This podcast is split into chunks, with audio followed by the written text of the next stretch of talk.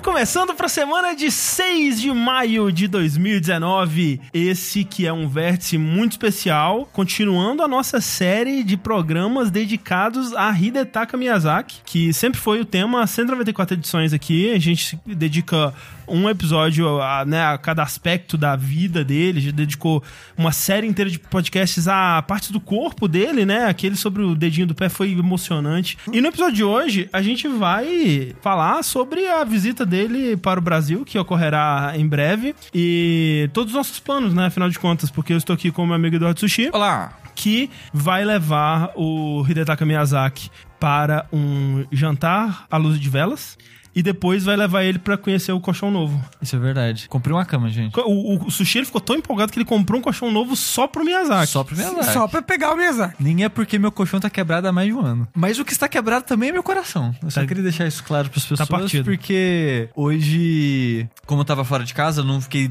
dando muita atenção assim pro Twitter, mas né, as pessoas começaram a me mencionar muito e eu comecei a ver as pessoas. Ah, Ah, Sushi vai estar morrendo, Sushi vai ser Nossa Senhora, Sushi vai terminar a ir atrás do Miyazaki. e cara, tô de boaça. É, assim, eu Nossa. entendo quem se empolga, mas, velho, Ah, deixa é- o cara lá, sabe? ah, mas vocês, quando vocês verem ele frente a frente Não. Eu não tenho essa puderem dar aquela agarradinha na Tipo bunda assim, dele, vocês que- vão ficar felizes. O que eu me empolgaria bastante é se eu pudesse sentar eu, o Tengu, ele, uma câmera, uma hora e meia de, de tempo. De Não, sexo. e pra mim não precisa nem da câmera. Senta eu, o Tengu e ele, sei lá, comendo lá em algum lugar e falando bosta, Isso sabe? seria maravilhoso. Eu, eu, tipo, olhar pro cara, passar horas e horas e horas numa fila pra poder ver o cara e talvez pegar o toque, tô de boa. De boaça. E assim, é aquela coisa. Eu gosto que o Tengu ele é um instrumento pra gente, né? eu, o Tengu, e você fala, nossa, que legal, que consideração. Ah, não, é só pra traduzir mesmo. É, e assim, o lance é eu, o Tengu e ele, numa situação onde ele queira também. Porque, Sim, tipo, sim. eu não quero, tipo, ah, conseguimos o Miyazaki aqui, ele tá, tipo, mega desconfortável porque ele é um cara Japonês. super tímido no Ah. Brasil, num mundo estranho, sabe? Não quero, eu quero. Eu quero que o Miyazaki, ele se divirta e consiga evitar pessoas, porque é, isso que ele Eu fico gosta. curioso pra saber como é que foi o acordo da BGS pra trazer ele, tipo, quanto pagou e quais foram as condições pra ele aceitar e tal. Porque ele sempre foi um cara mais recluso, né? Ele quase nunca aparece em, tipo, apresentações Sim, de E3 e tal, assim. Acho é que, só no Blo- tímido. acho que só no Bloodborne que ele apareceu. Ah, ah. Ele, a gente, até um, sei lá, uns anos atrás, tinha, lá, três fotos dele na internet, até ele fazer aquele ensaio que ele tá de bracinho cruzado, né? Uhum. que todo mundo, todo mundo viu aquela, aquela sombra de braço cruzado, sabe? Ah, Miyazaki, porque só É. tem essa porca dessa foto de braço cruzado. É, então, tipo, ele quase não aparece, quase não faz nada em público, é tipo, conseguiram convencer ele a vir, mas não, é só 30 pessoas. É, o Vinícius foi o que o Vinícius disse ali, né? Tipo, ele vai participar da cerimônia de abertura e vai ter um meet and greet com, pra 30 pessoas. Porque, velho, eu entendo, cara. Eu entendo 100%, velho. É isso, sabe? É. O quê? Eu também achei que era o Gugu, É a verdade. sombra. É. Ó, eu queria dizer que. Eu fiz esse meme do Gugu e o. a- O Twitter do Reginaldo Rossi, que, Que? nem tá vivo mais, ele copiou meu meme fala- pra colocar o Reginaldo Rossi no lugar. Então eu achei legal. Achou legal. Eu gostei do detalhe que o André colocou nas camadas, que vai ficando mais Gugu. Na primeira, ele fez o Gugu no formatinho da sombra do Miyazaki. Exato. Aí na última tá o Gugu normal. Ah, o- Quando a pessoa tá empol... né, tá dedicada na piada, Dedicada ela, no meme. ela vai. E outra pessoa dedicada aqui é Rafael Kina, É, né? Naquelas. que veio gravar Vértice umas cinco vezes seguidas. Isso é verdade. Não Olha, deu certo. Olha, eu vou dizer que se tem uma pessoa dedicada aqui, é o Rafa. Não, o Rafa, sem sacanagem, ele pelo menos veio três vezes aqui em casa. É longe da casa dele. Não é um trânsito bonito. Chegou aqui, vamos gravar, vamos, não deu certo e foi pra casa. Tipo, ele só veio Chorar. aqui pra nada. Exatamente triste nada. isso, Às cara. vezes até pedia comida, gastava dinheiro comendo aqui pra ir embora. Mas, ó, hoje as, ó, as pessoas estão ouvindo a gente. Tão. Hoje vai dar certo. Vai dar certo. dar Qual que era a abertura mesmo? O Miyazaki, o que eu vou fazer com o O que Miyazaki? você vai fazer com o Miyazaki é o quê? E uma coisa que o Rafa vai querer fazer com o Miyazaki é ficar de cama, né? Sim. E tipo, o Miyazaki cuidar de você, pegar o termômetro, medir sua temperatura, levar remedinho, um chazinho Verdade. quente, uma sopinha. Eu queria que o Miyazaki fizesse isso pra mim. Tô, tô tomando um um, remédio, um antibiótico, que é, é- parece um supositório de tu. Assim, é gigante, é Mas muito assim, difícil. Mas é supositório não, mesmo? não é supositório. Ah, ok. Eu tô com dor de garganta, vou tomar Eu não supositório. sei, Se eu não tivesse com dor de cu, Mas peraí, pra que que serve supositório? pra chegar mais próximo, próximo do cu, não é isso? Tipo, pra absorver rápido, não é? Mas, Tipo, mas que tipo de coisa vem em supositório? não sei, criança gosta de usar supositório, né? Assim, O seu doutor me, me comprimido. Não, supositório, por favor. eu não sei não, Aí, ó, o cu absorve mais O cu rápido. Absorve mais rápido. Mas isso que eu tô falando. Será que um, dá pra colocar um antibiótico? Se você se amassar um comprimido e enfiar no cu, dá certo? Deve dar. Não tem gente que usa coisa pelo cu, bebe bebida Bebe. pelo cu? Isso tem, isso tem. Eu não fato. façam isso que, Não, o, que faço. o álcool queima a mucosa, não é legal. É. A Ana disse que é pra não vomitar. É verdade, porque pelo cu não dá pra vomitar. Faz isso com um gato, então. Inclusive é por isso que as pessoas morrem, porque elas colocam a bebida no cu e aí, como não tem como vomitar, elas ficam, dá um negócio louco lá. É tipo, sei lá, cocaína, né? Que tem muitas histórias da É. pessoa, sei lá, levando numa camisinha e aí fura e vaza e aí morre. Morre. Caramba, então, gente, é isso, eu tô tomando remédios, que não, não são supositórios, mas né? Tá melhor. Tô melhor, eu tava morrendo, semana passada eu estava morto. É, você veio aqui Declarado. no princípio dessa morte. É, eu vai, gente, tô gripandinho, hahaha, de boa, foi segunda-feira. No segundo dia, tipo, não, eu não consigo falar. Não, qua- Estou debilitado. É, qu- Quinta-feira, que foi o dia que eu fui pro pronto-socorro, eu tava. Eu, eu ta- tava realmente, eu tava vendo a luz, tava vendo Jesus. eu, tava, eu tava indo pra outro plano já. Eu não tava conseguindo beber água, não tava conseguindo comer, não tava conseguindo falar, tava respirando, tava doendo. Tem, tem mais de um ano que eu não fico assim, né? Nesses dor de garganta, febre, essa porra toda. Ah, tá. Então eu acho que tá chegando minha hora, hein? Quando você falou, tem um ano, eu falei, cara, tem um ano que o André ficou ruim assim? Falei, Não, a de dizer ok, que é. no. Assim, Nossa, faz muito tempo que eu não fico ruim desse Eu- eu jeito. acho que eu nunca de fiquei tomar assim. De tomar antibiótico forte. Eu só tomei não. antibiótico uma vez na minha vida. é, eu já tomei antibiótico, na verdade, pra garganta e tal, assim, inflamação, mas é, é raro. Mas foi, não foi engraçado, né? Mas porque eu fiquei bem preocupado, na verdade. Eu acordei e tinha mensagem do Rafa de, sei lá, três horas atrás, falando: Gente, não consigo nem beber água, estou indo pro hospital. Pensei, caralho. Aí mandei mensagem: Rafa, já tá melhor ali? Tô no hospital ainda, nem tomei remédio. Porra, cinco horas depois, né? Tava, não, eles resol- é, resolveram fazer a convenção das velhinhas loiras de cabelo curto, porque tinha muito, muito idosa. Mas muito é idosa no hospital. hospital. hospital. É isso aí, né? E o Enzo, filho da puta. Quem que é o E era Enzo? Enzo mesmo o nome dele. Eu- eu- eu Mas, velho, era uma pessoas- criança? Não, ó, eu tava lá esperando minha vez de ser atendido. Aí passou uma senha preferencial na minha frente. Pã, aí apareceu lá, Enzo. Aí eu, ah, senha preferencial de idoso, né? Tem que atender os idosos, que pena. Aí chegou um jovencito, um jovencito Enzo de cabelito assim pro lado. E ia chegando com a avó, a avó com uma etiqueta escrita acompanhante. Ou seja, ele usou a avó pra pegar a senha preferencial Ah, e passar na minha Enzo. frente. É e o nome dele era Enzo mesmo. Parece meme, parece piada pronta. Eu fiquei com muita raiva. Eu, eu chamei ele de filho da puta, mas eu acho que ele não deve ter ouvido. Até porque eu tava. Não conseguia, tava babando. Mas aí, a, a parte, a pior ainda, é quando o Rafa, sei lá, oito horas depois, É. falou: Ah, gente, a, a médica me atendeu e eu tenho, tipo. Ele fez a lista, tem tinha umas seis inflamações Eu diferentes. tava tudo inflamado. Da garganta pra cima eu tava tudo inflamado. Eu tava com amidalite, faringite, otite. Meu ouvido tava inflamado e eu não, eu não tinha percebido porque minha dor de garganta tava tanta que eu não tinha percebido que o ouvido tava inflamado. Judite. Sinusite, rinite. Ó, eu ainda tô com hematoma na mão de ter tomado remédio na mão, tá vendo? Verdade. Que a mão tá toda roxa, então. Mas você teve inflamação na amígdala? Tava amidalite? com um pouquinho de amidalite. Nossa, É, porque- é, o negócio é que eu tava com uma úlcerazinha no- na garganta de tão machucado. Esse que tava dando muito. É porque uma amiga minha já teve amidalite e, nossa, destruiu ela. Eu tô destruído.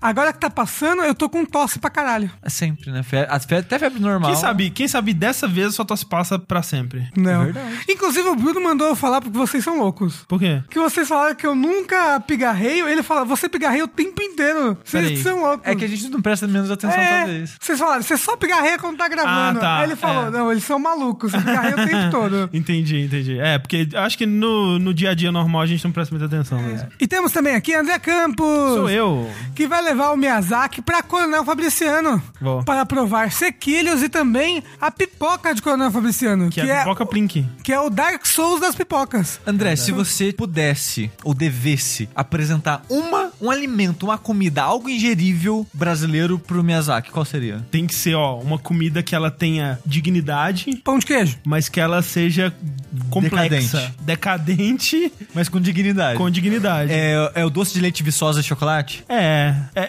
é, pode ser talvez um. Que, cara, Baião de dois. Eu tava com. a- Baião de dois é decadente? Não sei. Não, é só é bom mesmo. É, eu, eu, eu tava pensando naquele. Porra, era o. É, me fugiu. Mas que tal um cajuzinho? Cajuzinho. Cajuzinho é meio decadente. Eu, eu acho que vai ter controvérsias, que blá blá blá, origem, caçuleio, foda-se. Mas feijoada. Feijoada, É decadente. né? É meio decadente, porque ela é feita com partes é, rejeitadas, né? Tem essa coisa. Alguma, sim. E, mas ela é complexa, né? Ela é cheia, tem sabores Eu, diversos. eu gosto, ó, ó, o chat ali fez uma parada que é muito engraçada. Algumas pessoas falando estrogonofe. Estrogonofe não é brasileiro, mas as pessoas já abraçaram. Estrogonofe é, É. Brasil, velho. Assim, com certeza a gente come mais do que a Rússia.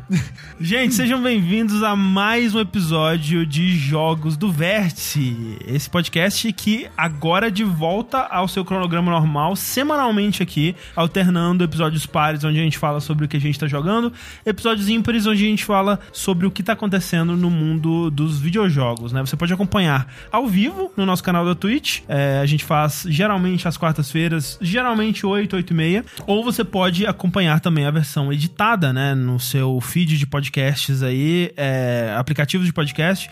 O que você preferir, a gente não recomenda o Google Podcasts, que costuma dar problema. sim. Mas qualquer outro aplicativo de podcasts aí, você vai procurar lá por jogabilidade, você encontra. Pode procurar também por jogabilidade no Spotify, você vai encontrar uns funks é, com umas palavras que vão te fazer corar as bochechas. E depois, em seguida, você vai encontrar os nossos podcasts. É, você também pode acessar o nosso site, que é o jogabilidade.de, e lá tem tanto os podcasts quanto os vídeos mais recentes que a gente publicou aí pra você assistir. É, a gente, como a gente comentou aqui, a gente teve uma série, a gente teve um mês basicamente de problemas técnicos, né? Desde da primeira vez que a nossa mesa começou a falhar e a gente perdeu gravações por causa disso, até eventualmente a gente comprar uma interface estragada e enfim, agora a gente tá com a que tá funcionando aqui e tá tudo certo até onde a gente testou, né? 90%, né? Em streaming com É, falta um último captura. teste pra ver se agora tá no streaming com captura tá funcionando, pra, pra gente tá 100%.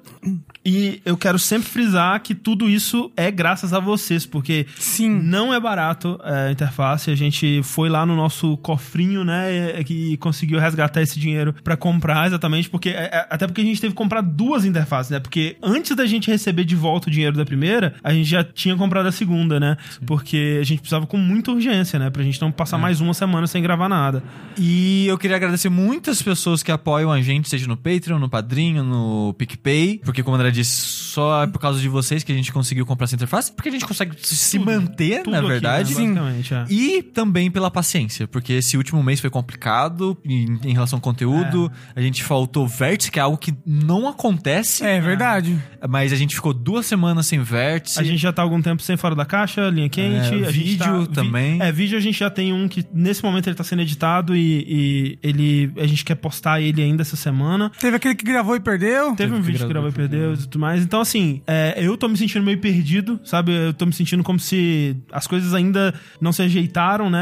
A, a- a rotina que a gente tinha, por mais furada que ela fosse em alguns aspectos, a gente né, tinha uma rotina e agora ela meio que tá voltando aos seus eixos aí. E a gente quer é, o quanto antes voltar à nossa produção de conteúdo normal. Então, agradecemos muito a paciência e agradecemos principalmente a contribuição, né? Então, Sim. Muito obrigado a todo mundo que tá com a gente aí nesses mais de quatro anos, ou quase quatro anos, não, nunca me lembro muito bem, acho que quase Acho que mais anos. de quatro anos. Acho que quase quatro anos, porque É quase foi quatro. no final de 2015, né? Então esse ano vai fazer qua- quatro É, anos. no último um terço de 2015. assim. Isso. Então, agradecemos profundamente e pedimos também que você espalhe a palavra, né? Se você gosta do que a gente produz e quer compartilhar o nosso podcast aí, fale para um amigo, uma amiga, um cachorro, um papagaio. Vamos falar do que a gente tá jogando. Mais uma vez a gente acumulou bastante coisa, só que para não fazer um podcast ultra gigante e a gente conseguir falar no final com os nossos padrinhos, né? No, no Vórtice, a gente vai falar dois jogos cada, né? Eu posso começar?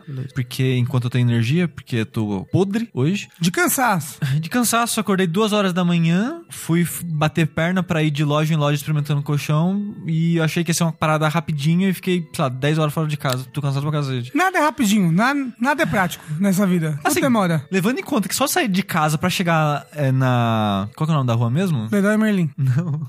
É, em Pinheiros, uma lo- que é uma, lu- uma rua cheia de lojas de móveis e coisas. Braz. Que foi onde a gente comprou até Eu sei, o nosso. eu, eu sei sofá. qual a rua, mas não lembro. É, eu esqueci o nome da rua, foda-se. É, até acho que é uma hora de- entre ônibus e metrô, então morar longe não é legal. Mas o que é legal é Box Boy. Box Boy. Box Boy plus Box Girl, exclamação, depois dos box nomes. Pra quem não conhece, Box Boy é uma série de jogos de puzzle da Nintendo, feita pela HAL Laboratories. Que é o pessoal do Cub. Isso. Que eu não sabia, eu achava que só tinha tido um jogo até hoje, mas esse é o quarto jogo, eu acho. É, tem um monte. Sim, são, teve três jogos. Eu acho que em. Acho que os três pra 3DS, na verdade. Um a cada ano saiu. Só que era aquele só pra eShop, né? Do 3DS. Uhum. E ele é um jogo de puzzle que ele é visualmente bem simples, ele é mecanicamente bem simples, mas ele é bem único e divertido e gostosinho de jogar, porque é o seguinte: você joga com o personagem que dá o nome ao jogo, né? O Box Boy. Ou Box Girl. Agora com a Box Girl, que você pode jogar com dois jogadores. Esse é o primeiro que dá pra jogar cópia. assim? Esse é o primeiro. Os outros três era só o Box Boy mesmo. Porque era de 3DS, né? Então, acho que tinha mais dificuldades e tal de fazer o, É, o co-op local. complicado. E agora o Switch, né? Com os Joy-Con e essas coisas, eles resolveram fazer co-op. E eu achei maravilhoso, porque eu tô me divertindo. Eu tô jogando assim, né? Em co-op com a Thalys, tô me divertindo muito. Mas o jogo, ele funciona assim. O Box Boy, ele tem uma habilidade de meio que criar clones dele, de criar apêndices, outras caixas saindo dele. É e- porque o Box Boy é uma caixinha. é né? uma caixinha, né? Um cubinho. E você pode chegar, tipo, o Y no controle do Switch. E ele começa, tipo, ele encolhe, né? Que ele tem perninhas, aí ele encolhe e vira uma caixinha. E meio que. É que o mundo ele não tem gridzinhos por si só, mas meio que tem pra quando vai fazer puzzle de é, colocar as caixas no mundo, essas coisas. Então ele meio que encolhe, vira uma caixinha e aparece setinhas em volta dele. Então você pode estender quando você né, aperta pra essas setas em volta dele, você meio que estende. Então faz de conta que eu segurei o Y e apertei pra direita, eu vou criar uma caixa pra direita. Só que essa caixa eu não cria ela no mundo. Ela meio que ela. pum, ela nasce grudada no Box Boy. E dependendo da fase, fases diferentes têm limites diferentes. Às vezes você pode criar uma, às vezes duas, às vezes três, até cinco, seis, oito caixas que você pode criar saindo dele. É, que pra quem talvez esteja tendo dificuldade de visualizar, é, imagina uma peça de Tetris, assim, né? É, você, é tipo, conforme que eu falei que você pode, é, dependendo da fase, ter maiores, você vai meio que desenhando tipo uma peça de Tetris, o jogo, jogo da cobrinha, sabe?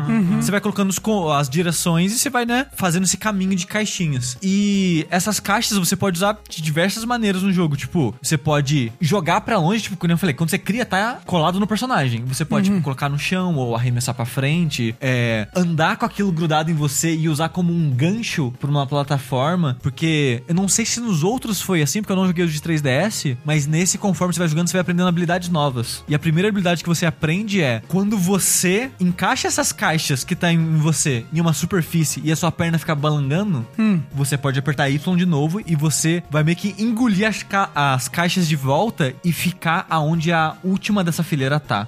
Então, por exemplo, eu posso criar duas caixas além de mim. Então, tipo, eu sou uma caixinha e criei duas caixinhas à minha frente. Eu vou correndo e pulo uma plataforma e uma dessas minhas caixas é, alcança o final do outro lado da plataforma, eu posso apertar Y e eu vou. Você vai se tornar aquela caixa final. né? Exato.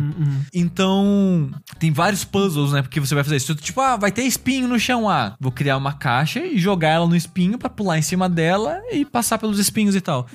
Só a caixa que tem o rostinho é o que toma dano, no caso. Isso, porque ela representa você. As outras caixas não tem rostinho, não Elas tem não perninha, alma. não tem nada. Exato, são só objetos. O jogo ele é bem simples assim, ele tem meio que micromundos, né? Cada mundo do jogo tem só seis fases sempre e cada mundo do jogo tem um tema. E é engraçado que ele tem meio que um hub world, né? Um hubzinho. E nesse hub tem as portas grandonas que representam esses mundos, né? E em cima das portas tem meio que uma foto que vai representar o que você vai encontrar naquele mundo. E é sempre, ah, uma mola, um laser, um espinho, porque cada mundo ele te apresenta um desafio, uma mecânica, algo diferente pra você interagir. E é interessante, tipo, que você pensa, nossa, mola, tipo, tão simples, sei lá, Mario 1 tem isso, sabe? Que coisa batida de jogo de plataforma. Mas é legal como ele usa essa ideia das caixas grudadas em você com molas, porque, tipo, se você fez, tipo, um tração de quatro caixas na sua frente e a mola acerta uma dessas caixas, vai tudo pra cima, sabe? Então tem essas dinâmicas de você fazer caminhos em formas de L, em C, formatos diferentes pra mola acertar essas caixas, arremessar você pra frente, pra cima, você apertar alguma direção no ar e encaixar em algum lugar, depois apertar o Y e você virar a última caixinha, sabe? Então, tipo, tem várias essas lógicas assim que quando você só fala, tipo, ah, esse, essa fase aqui é a fase do espinho, ah, essa aqui é a fase da mola. Parece simples, mas quando você coloca todas as mecânicas do, de puzzle desse jogo, é, fica, fica divertido, sabe? Mas ainda assim, simples. As fases você leva, sei lá, 3 minutos numa fase pra terminar, sabe? E todas as fases podem ser jogadas ou co-op ou single player? Então, ele tem uma campanha co-op e ele tem uma campanha single player, que são histórias diferentes. História? É, é assim, né? Daquele jeito. Ele tem uma narrativazinha que justifica mais ou menos o que tá acontecendo no mundo do jogo. Eu não terminei nenhuma das duas campanhas, mas eu achei interessante que, pelo que eu joguei, elas meio que se completam, porque o jogo ele é todo preto e branco, né? Em tons de cinza, na verdade. E os originais, né? Os três primeiros de 3DS também são assim. Só que esse, a campanha single player, começa colorida. Aí você faz o primeiro mundinho, que é o tutorial, te ensinando a jogar. E quando você termina aquele mundo você vai pro hub, tá tipo caindo uns meteoros, umas coisas estranhas. E esses meteoros pretos transformam o mundo em tons de cinza. E quando você começa a jogar co-op, o tutorial já é em tons de cinza. E quando você vai pro hubzinho, que é onde tem os mundos das fases, já tá, tipo, tudo destruído, com os cubinhos cinzas quebrados, tipo, como se fossem eles mortos, sabe? Você vê os Ai, que olhinhos. horror! Os olhinhos apagados. Então, tipo, dá a entender que o co-op acontece depois do single player. Eu, preciso, eu preciso terminar o single player pra entender o contexto melhor. Tá tomando spoiler já. É, mas, é- mas é engraçado, curioso, porque quando você vai pro mundo que te ensina essa habilidade que eu comentei, né, do te- meio teletransporte, entre aspas, que você vai pro, pro último cubinho da fileira, no single player, você acorda um cubinho, esse cubinho vai com você pra primeira fase desse mundo, ele te ensina essa habilidade, ele te passa. É como se fosse, tipo, ele começa a vibrar, tipo, como se ele te passasse a alma dele pra você, você aprende a habilidade. E ele vai embora. No co-op, quem faz isso é um cubinho cinza que tava morto e, sei lá, renasceu, ele passa a energia pra você, passa pra Box Girl e morre. tipo, ele apaga, tipo, ele... Tipo, A lore é muito- Tipo muito- Avenger, sabe? Aham. Tomou Aí você fica, um- caralho, o um cara se sacrificou, sabe? Tem um tom meio macabro, mas é engraçado que ele é um jogo visualmente tão fofinho. É, é meio que chega a ser engraçado, porque, cara, que você pensa, nossa, é um cubo, é uma caixinha branca com duas perninhas retas, dois olhinhos que são tracinhos. Tipo, ele é mega, mega simples, é muito simples. Só que eles conseguiram colocar tanta personalidade num personagem tão simples que eu, é meio fascinante pra mim, sabe? Talvez quem já manja de animação e coisas do tipo seja coisas simples, mas eu acho inteligente que como eles conseguiram usar o único membro do personagem, que são as pernas, pra dar personalidade e sentimento, sabe? Porque o personagem ele só tem, é tipo, olho e perna, é isso que ele tem. E, e todos os sentimentos e personalidade e coisas fofinhas e tal, é, tá tudo no olho e na perna. E a maneira que eles fazem isso eu acho muito legal. Tipo, quando você termina uma fase, você che- chega numa porta, né? E antes de entrar na porta, seu personagem comemora. Se você tá sozinho, ele dança, dá um pulinho, faz alguma coisa, sabe? E a maneira que ele usa as perninhas pra fazer essas dancinhas, esses pulinhos, essas poses, é, sei lá, é meio carismático, sabe? E a maneira que o olho, né, também ele acompanha nas perninhas pra dar, tipo, um, sei lá, um sentimento de, ah, ele tá feliz, ou ele tá, tipo, determinado e coisas assim. Eu, eu acho muito legal. E também o jogo, ele tem moedas, né? Durante as fases, ele tem meio que uns, umas coroas que são meio que, ó, um desafio de plataforma durante essa fase, né? Pra você alcançar essas coroas. E tem também você terminar a fase fazendo menos de X caixas. Ah, Conseguindo essas medalhas de terminar com poucas caixas e pegando a- as coroas, você ganha um recurso especial do jogo que você compra roupinha. Que você pode enfe- enfeitar suas caixinhas. E a maneira que o jogo te dá essa premiação é: você chegou na porta, fez a pose comemorando e começa a chover moeda em você. Só que é como se machucasse o personagem. Deus. porque ele fecha o olho, como se fosse sinal de dor, e começa a bater as perninhas no chão, tipo, ai caralho, para de jogar isso em cima de mim.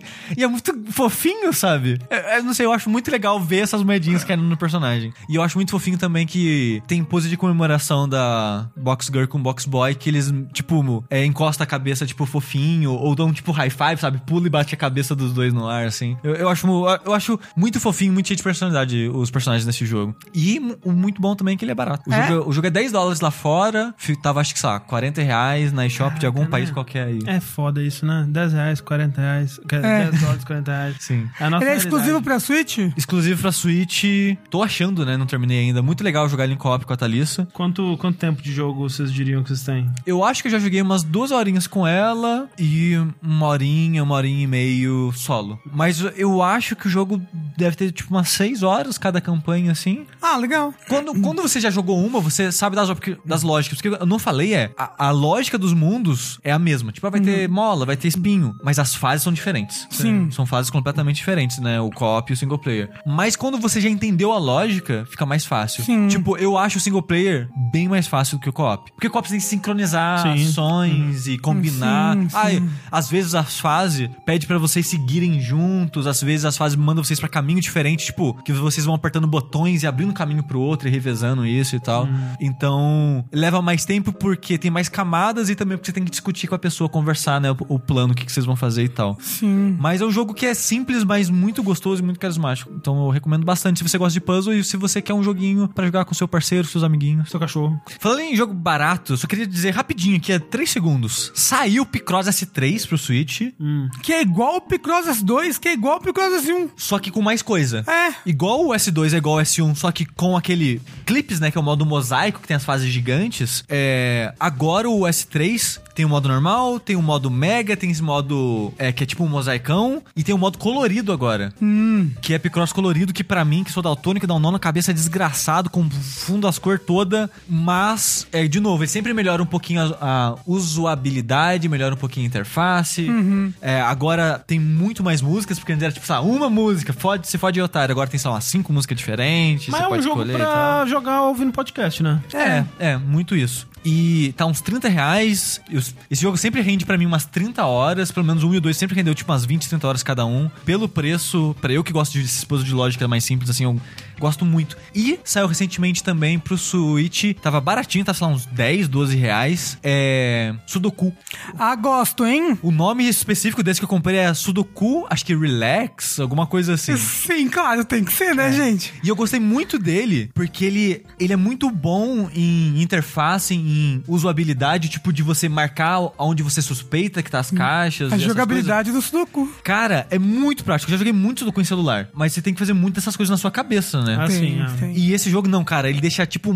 É tão fácil visualizar ah, o, o jogo, tá, o gridzinho do, do Sudoku ali, que é, é fácil demais. É muito fácil. fácil. E é tipo, sei lá, 10, 12 reais. É, é o preço de uma revistinha de banca de Sudoku, sabe? É, o- Revistinha é, picolé, como é, que era? Picolé. Acho que é isso mesmo, Tem, um- né? tem uma que é picolé. É picolé, jacaré, Eu não lembro. pé com pé, lé com cré. Mas, é, e são acho que 300 puzzles de Sudoku. É sem fácil, sem médio e sem difícil. Legal. É, recomendo os dois. Tá, então agora indo de jogo fofinho pra jogo não tão fofinho assim, eu quero falar sobre Mortal Kombat 11. Mortal Kombat 11, ele vem aí é, como o 11º Mortal Kombat. Olha só, quem e diria? é uma sequência do Mortal Kombat X, que não é o 10, na verdade, mas é o décimo, né? As pessoas confundem porque o oitavo é o versus DC, né? Sim. Então você tem os três ali é, do PS2, Mas o X é o décimo, ué. então, é isso mesmo. O, os três ali do PS2 que vai até o 7. Aí o Versus DC, que é o 8. Aí o 2011, que é o 9. Só- o só que- X, que é o 10. Só que em 2011 eles não chamavam ele de Mortal Kombat 9. Não era- chamavam, acho chamava que chamavam. internamente chamava. Internamente sim, Ah, mas é. na caixa, Não, Mortal é. Kombat. É só Mortal Kombat, Ah.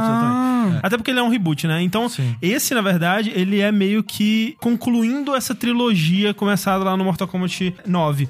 E isso é legal porque é, a gente sempre falou, né? E, e eu acho que já tá bem estabelecida essa altura do campeonato que a NetherRealm, que é a, a empresa que desenvolve Mortal Kombat desde o começo, na verdade, né? Ela nunca, nem sempre se chamou NetherRealm, mas é muito da mesma galera ali, né? Os jogos eles ainda são dirigidos pelo Ed Boon, que é o co-criador da série desde o primeiro. O, o design de som ainda é feito pelo Dan Forden, que é o cara que aparece falando toast no lado da, da tela ali e tal. E, Tem- para- e parabéns pra ele, porque os sons desse jogo é muito bom, principalmente o braço do Jax. O, cara, o som do braço do Jax é bom. Dá É vontade bom de, demais. dele ser meu main só por causa daquele som. Não, velho. eu gosto de jogar com ele e com a filha dele por causa do som dos ataques dos Sim, dois. o som é muito bom mesmo. E eu, assim, vou te dizer que na época que o Mortal Kombat 9 ele saiu, ele foi uma revelação, assim, pra mim, por causa do modo história, né? E acho que pra muita gente, é, pelo Sim. jeito que eles fizeram esse modo história, que era um, um esquema muito diferente do que era era feito até então,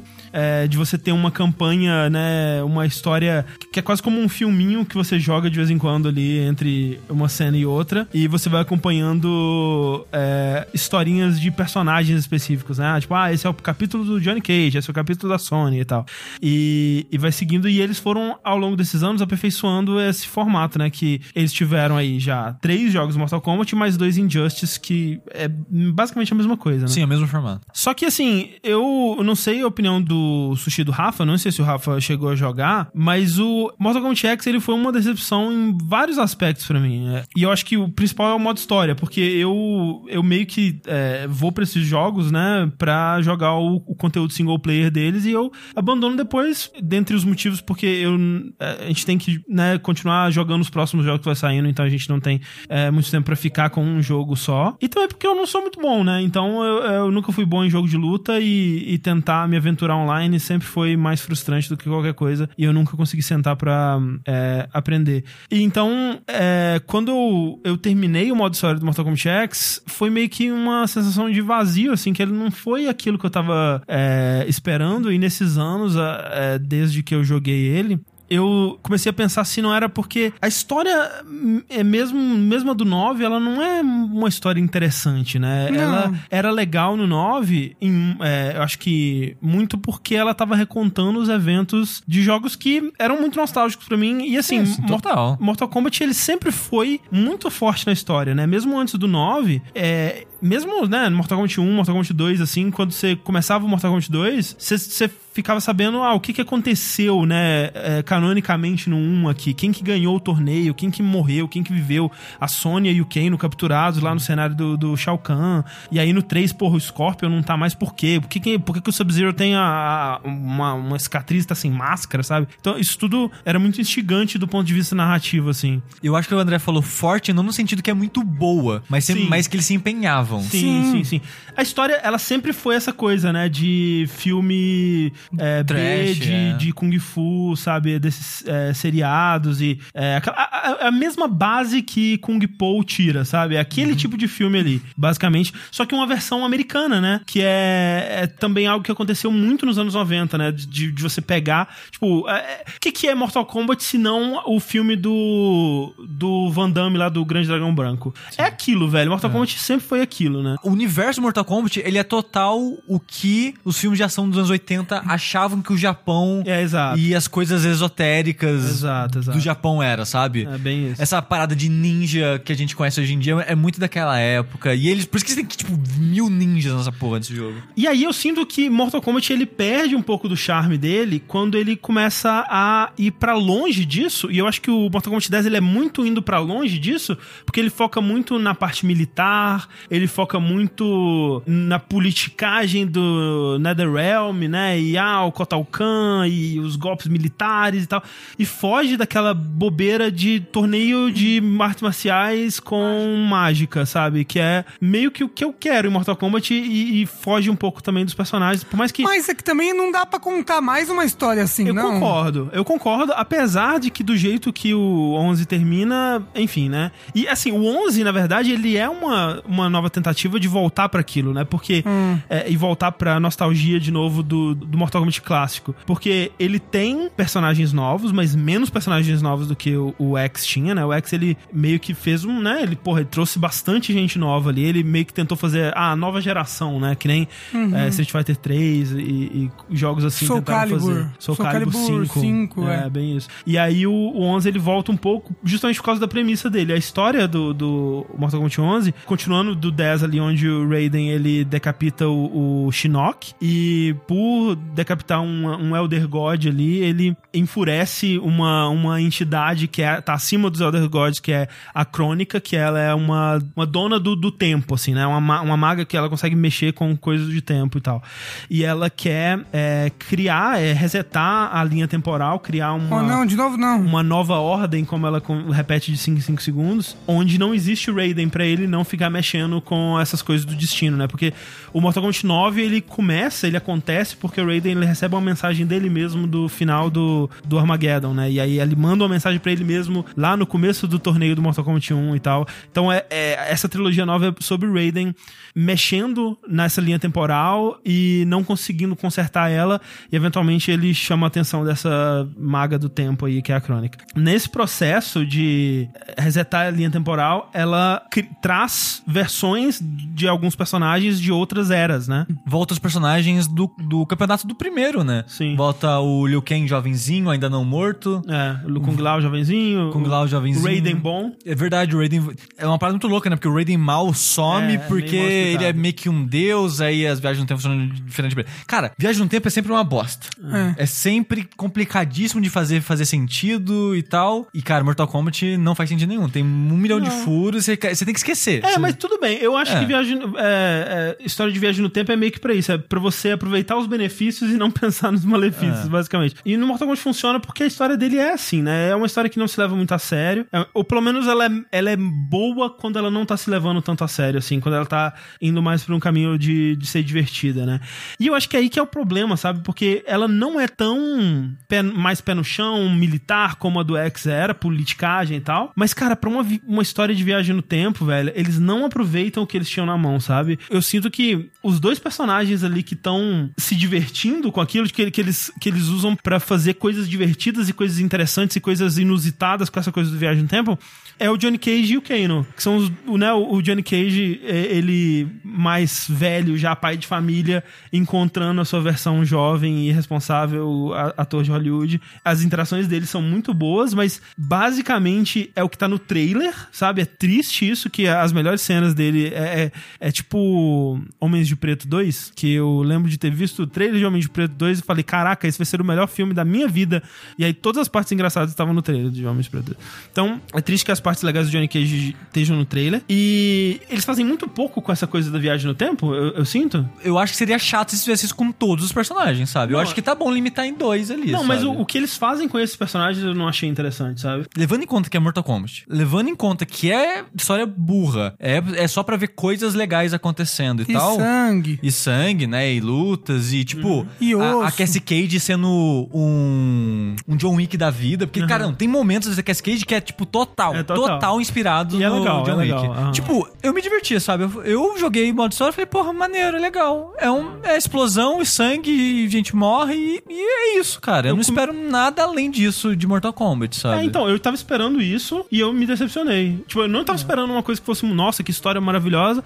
E do meio, assim, pro final, eu tava muito entediado. Não, com a é, o final, o final, o final eu acho bem ruim. É bem ruim, é. Mas mesmo antes disso, sabe? Eu não acho que eles aproveitam, sabe, o que eles tinham. Tipo, eles podiam ter brincado com mais. Que nem. Cara, tem uma cena que é o que eu queria que esse jogo fosse, que é uma cena que mostra o Raiden vendo todas as timelines onde ele tenta impedir o Liu Kang e eles acabam lutando. Aquela cena é muito Não, legal. é a melhor coisa do É modo da muito campanha. legal. E eu, eu imaginei, eu queria que eles fizessem algo assim, sabe? Tipo, essa história de ficar tentando consertar e tá dando sempre errado. E eles vão pra outras realidades. E tinha uma parada, né, que eles tinham mostrado em trailer que foi totalmente mal interpretado por todo mundo, que é só um cenário é, aleatório pra torneio, mas que parecia que ia ser uma coisa interessante no modo história, que é um cenário onde no fundo tem máquinas de, de Mortal Kombat, é, e é um cenário da NetherRealm, assim, e deu a entender que talvez eles fossem pra uma realidade onde Mortal Kombat existe enquanto jogo, sabe?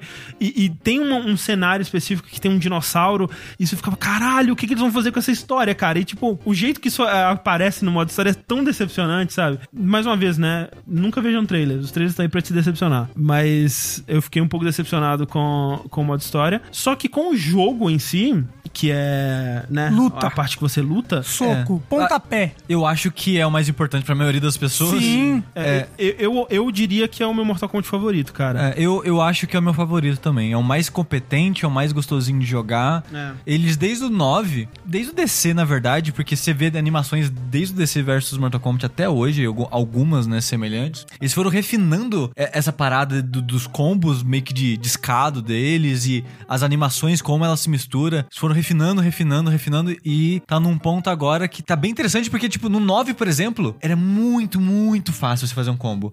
era tão é. fácil você fazer combo que, tipo, com uma semana de jogo já tinha gente na internet Dando combo que- infinito. Dando combo infinito, E, é. e não era difícil, né? Tipo, você pegava Sim. o Smoke, o Noob Saibot, assim, era, era uma coisa que você, tinha- você... Cara, no online era triste, velho. E no, no X também eu, eu- eu senti isso, sabe? Mas agora com essas customizações não fica ainda mais fácil de alguém quebrar o jogo? Não, porque o jogo agora ele tá bem complexo nos elementos dele. E é tipo, é bom falar que o jogo tem o melhor tutorial de jogo de É luta que eu já vi na minha vida. Isso é verdade. Ele é muito, muito, muito, muito bom. Ele ensina cada elemento do jogo, ele colocando em situações claras, com textinho antes, textinho depois. Ensina frame data, frame trap. Não, se, se, se você for fazer tudo que tem no, no tutorial, você passa umas três horas ali. Não, velho. não é. Eu fiquei, eu fiquei acho que umas duas horas. Não fiz o tutorial de personagem, que depois que É, você faz é. o tutorial é, básico, intermediário e avançado, tem um tutorial pra cada personagem. Onde ele te fala assim: olha, tem esse combo aqui, esse combo é bom pra você usar em tal situação, sabe? Esse combo aqui, depois de tal golpe, ele, não, ele encaixa É. bem, assim. Eu acho que foi realmente umas duas horas pra fazer, mas foi muito bom porque eu tava sentindo que eu tava realmente aprendendo É. coisas interessantes,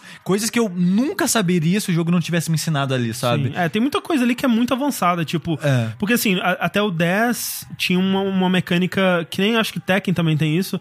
Outros jogos de luta tem também, mas é a mecânica de levantar, né? Que quando você cai, você pode atrasar o, o tempo que você usa pra levantar. E agora tem isso, mas ele tem também agora uma mecânica que você pode usar uma barra pra levantar atacando alto, atacando baixo, pra você dar uma rolada. Sim, pra né? frente ou pra trás. Então tem, tipo, umas coisas que são, assim, bem avançadas que eu, é, eu ainda não sou bom o suficiente pra lembrar de usar isso. Mas é muito legal que eles ensinem, sabe? É. E, e a parada agora é que, tipo, o Mortal Kombat 9 e 10 era muito, muito juggle. Tudo dele era joga pra cima e faz um monte de combo e joga pra cima. E não só juggle, ele era muito rushdown, né? Que é essa Sim. coisa de, de você ser muito agressivo, de você correr, porque olha só, não tem mais botão de corrida. Era muito essa coisa de rushdown, né? De você correr pra cima do inimigo e ficar tentando pegar ele. Ah, vai ser um overhead, vai ser um golpe baixo, né? Pra onde você tem que defender, pra continuar o combo, jogar no ar, começar o juggle e ficar nesse combo. E o 11, ele tira o botão de corrida, então ele automaticamente deixa o jogo mais lento de modo geral, mas essa lentidão, ela é pra você ter um pouco mais de estratégia, sabe? E de você ter mais o que eles chamam do jogo neutro, né? Que é Sim. quando O futsi. é o futsal, que é quando os dois personagens estão de igual pra igual, tipo, onde ninguém começou um combo ainda, onde ninguém tá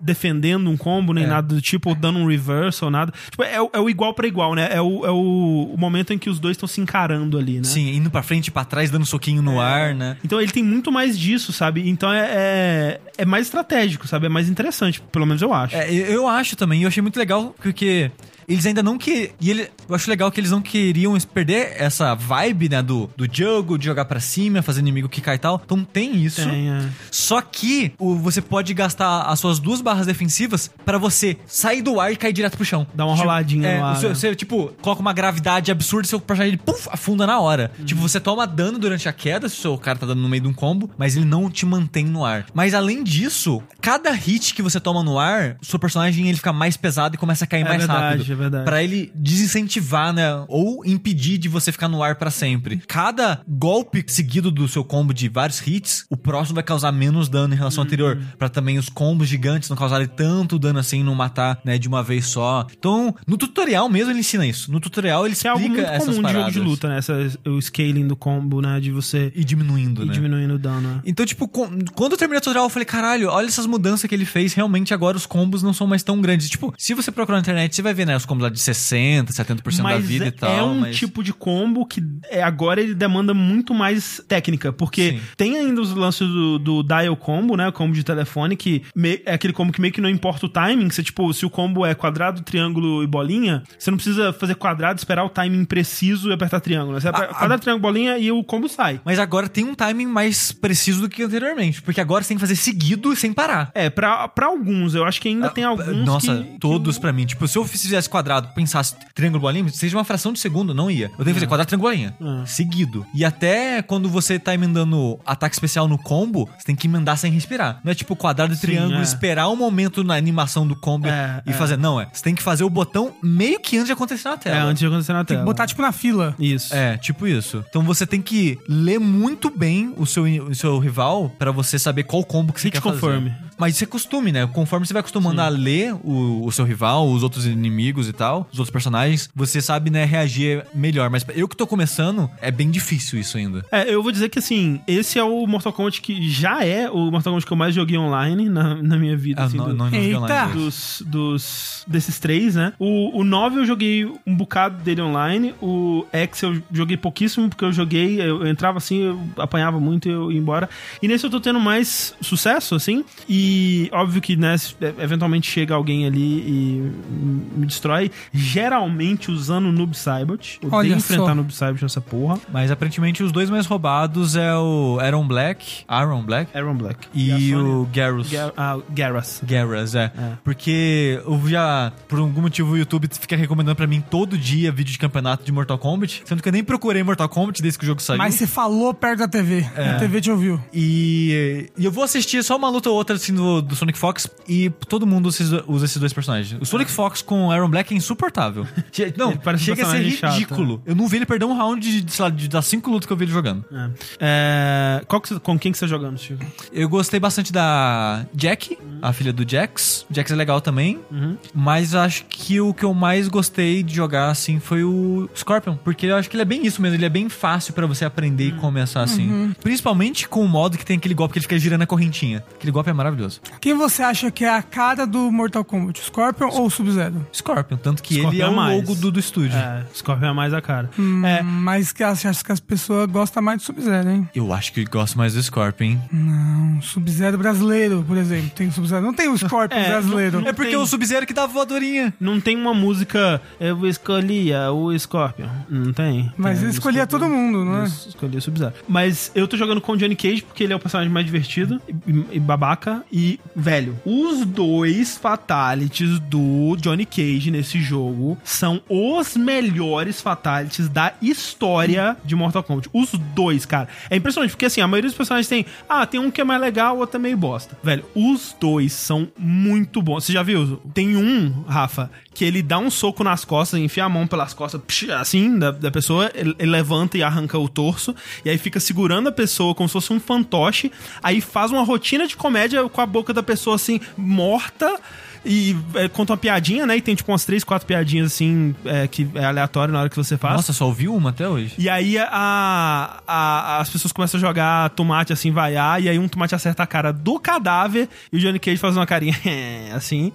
E tem uma outra que é ele vai, ele, como se ele estivesse dando o Fatality do Mortal Kombat 1, que ele vai arrancar a cabeça, e aí ele vai dar o, o gancho, né? E aí o gancho não arranca a cabeça, tipo, só arranca a mandíbula. Aí ele fala, porra, né? Aí vem uma, uma vozinha de fundo assim, e corta, né? E aparece o- a claquete, aparece o microfone. Aí vamos de novo, aí ele começa a tentar arrancar a cabeça da, da pessoa. É maravilhoso. Assim, os dois são incríveis. Cara, olha, eu vou, vou te falar. Eu sou contra a violência. É, eu acho do gancho mais legal que brinca com a história. E eu acho mais engraçadinho. Do, da marionete eu falei, é, é, é, É. é uma ideia legal. Uma ideia.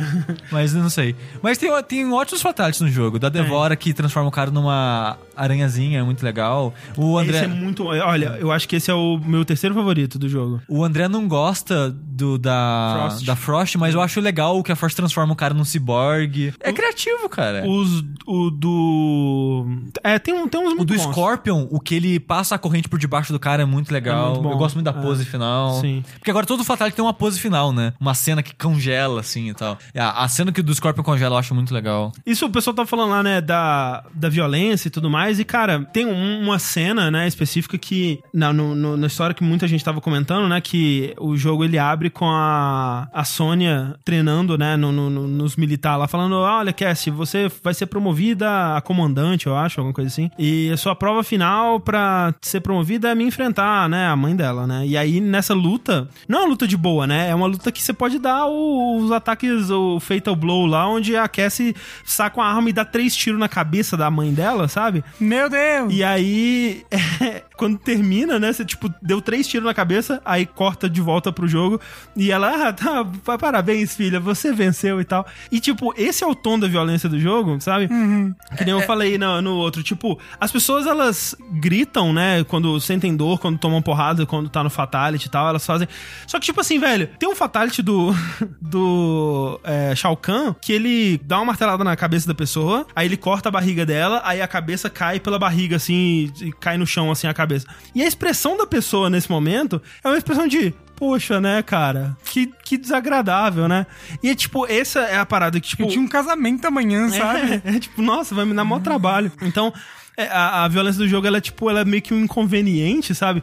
E, e violência é muito sobre isso, né? Sobre a empatia por quem tá sofrendo a violência, né? E quem tá sofrendo a violência em Mortal Kombat, velho, tá de boa, cara. É, é isso aí, é pra isso É- que a gente tá é aqui. segunda-feira pra eles. É, então é, é, é muito isso. E, e é interessante porque no modo história, eles fazem mortes que são pra significar coisas.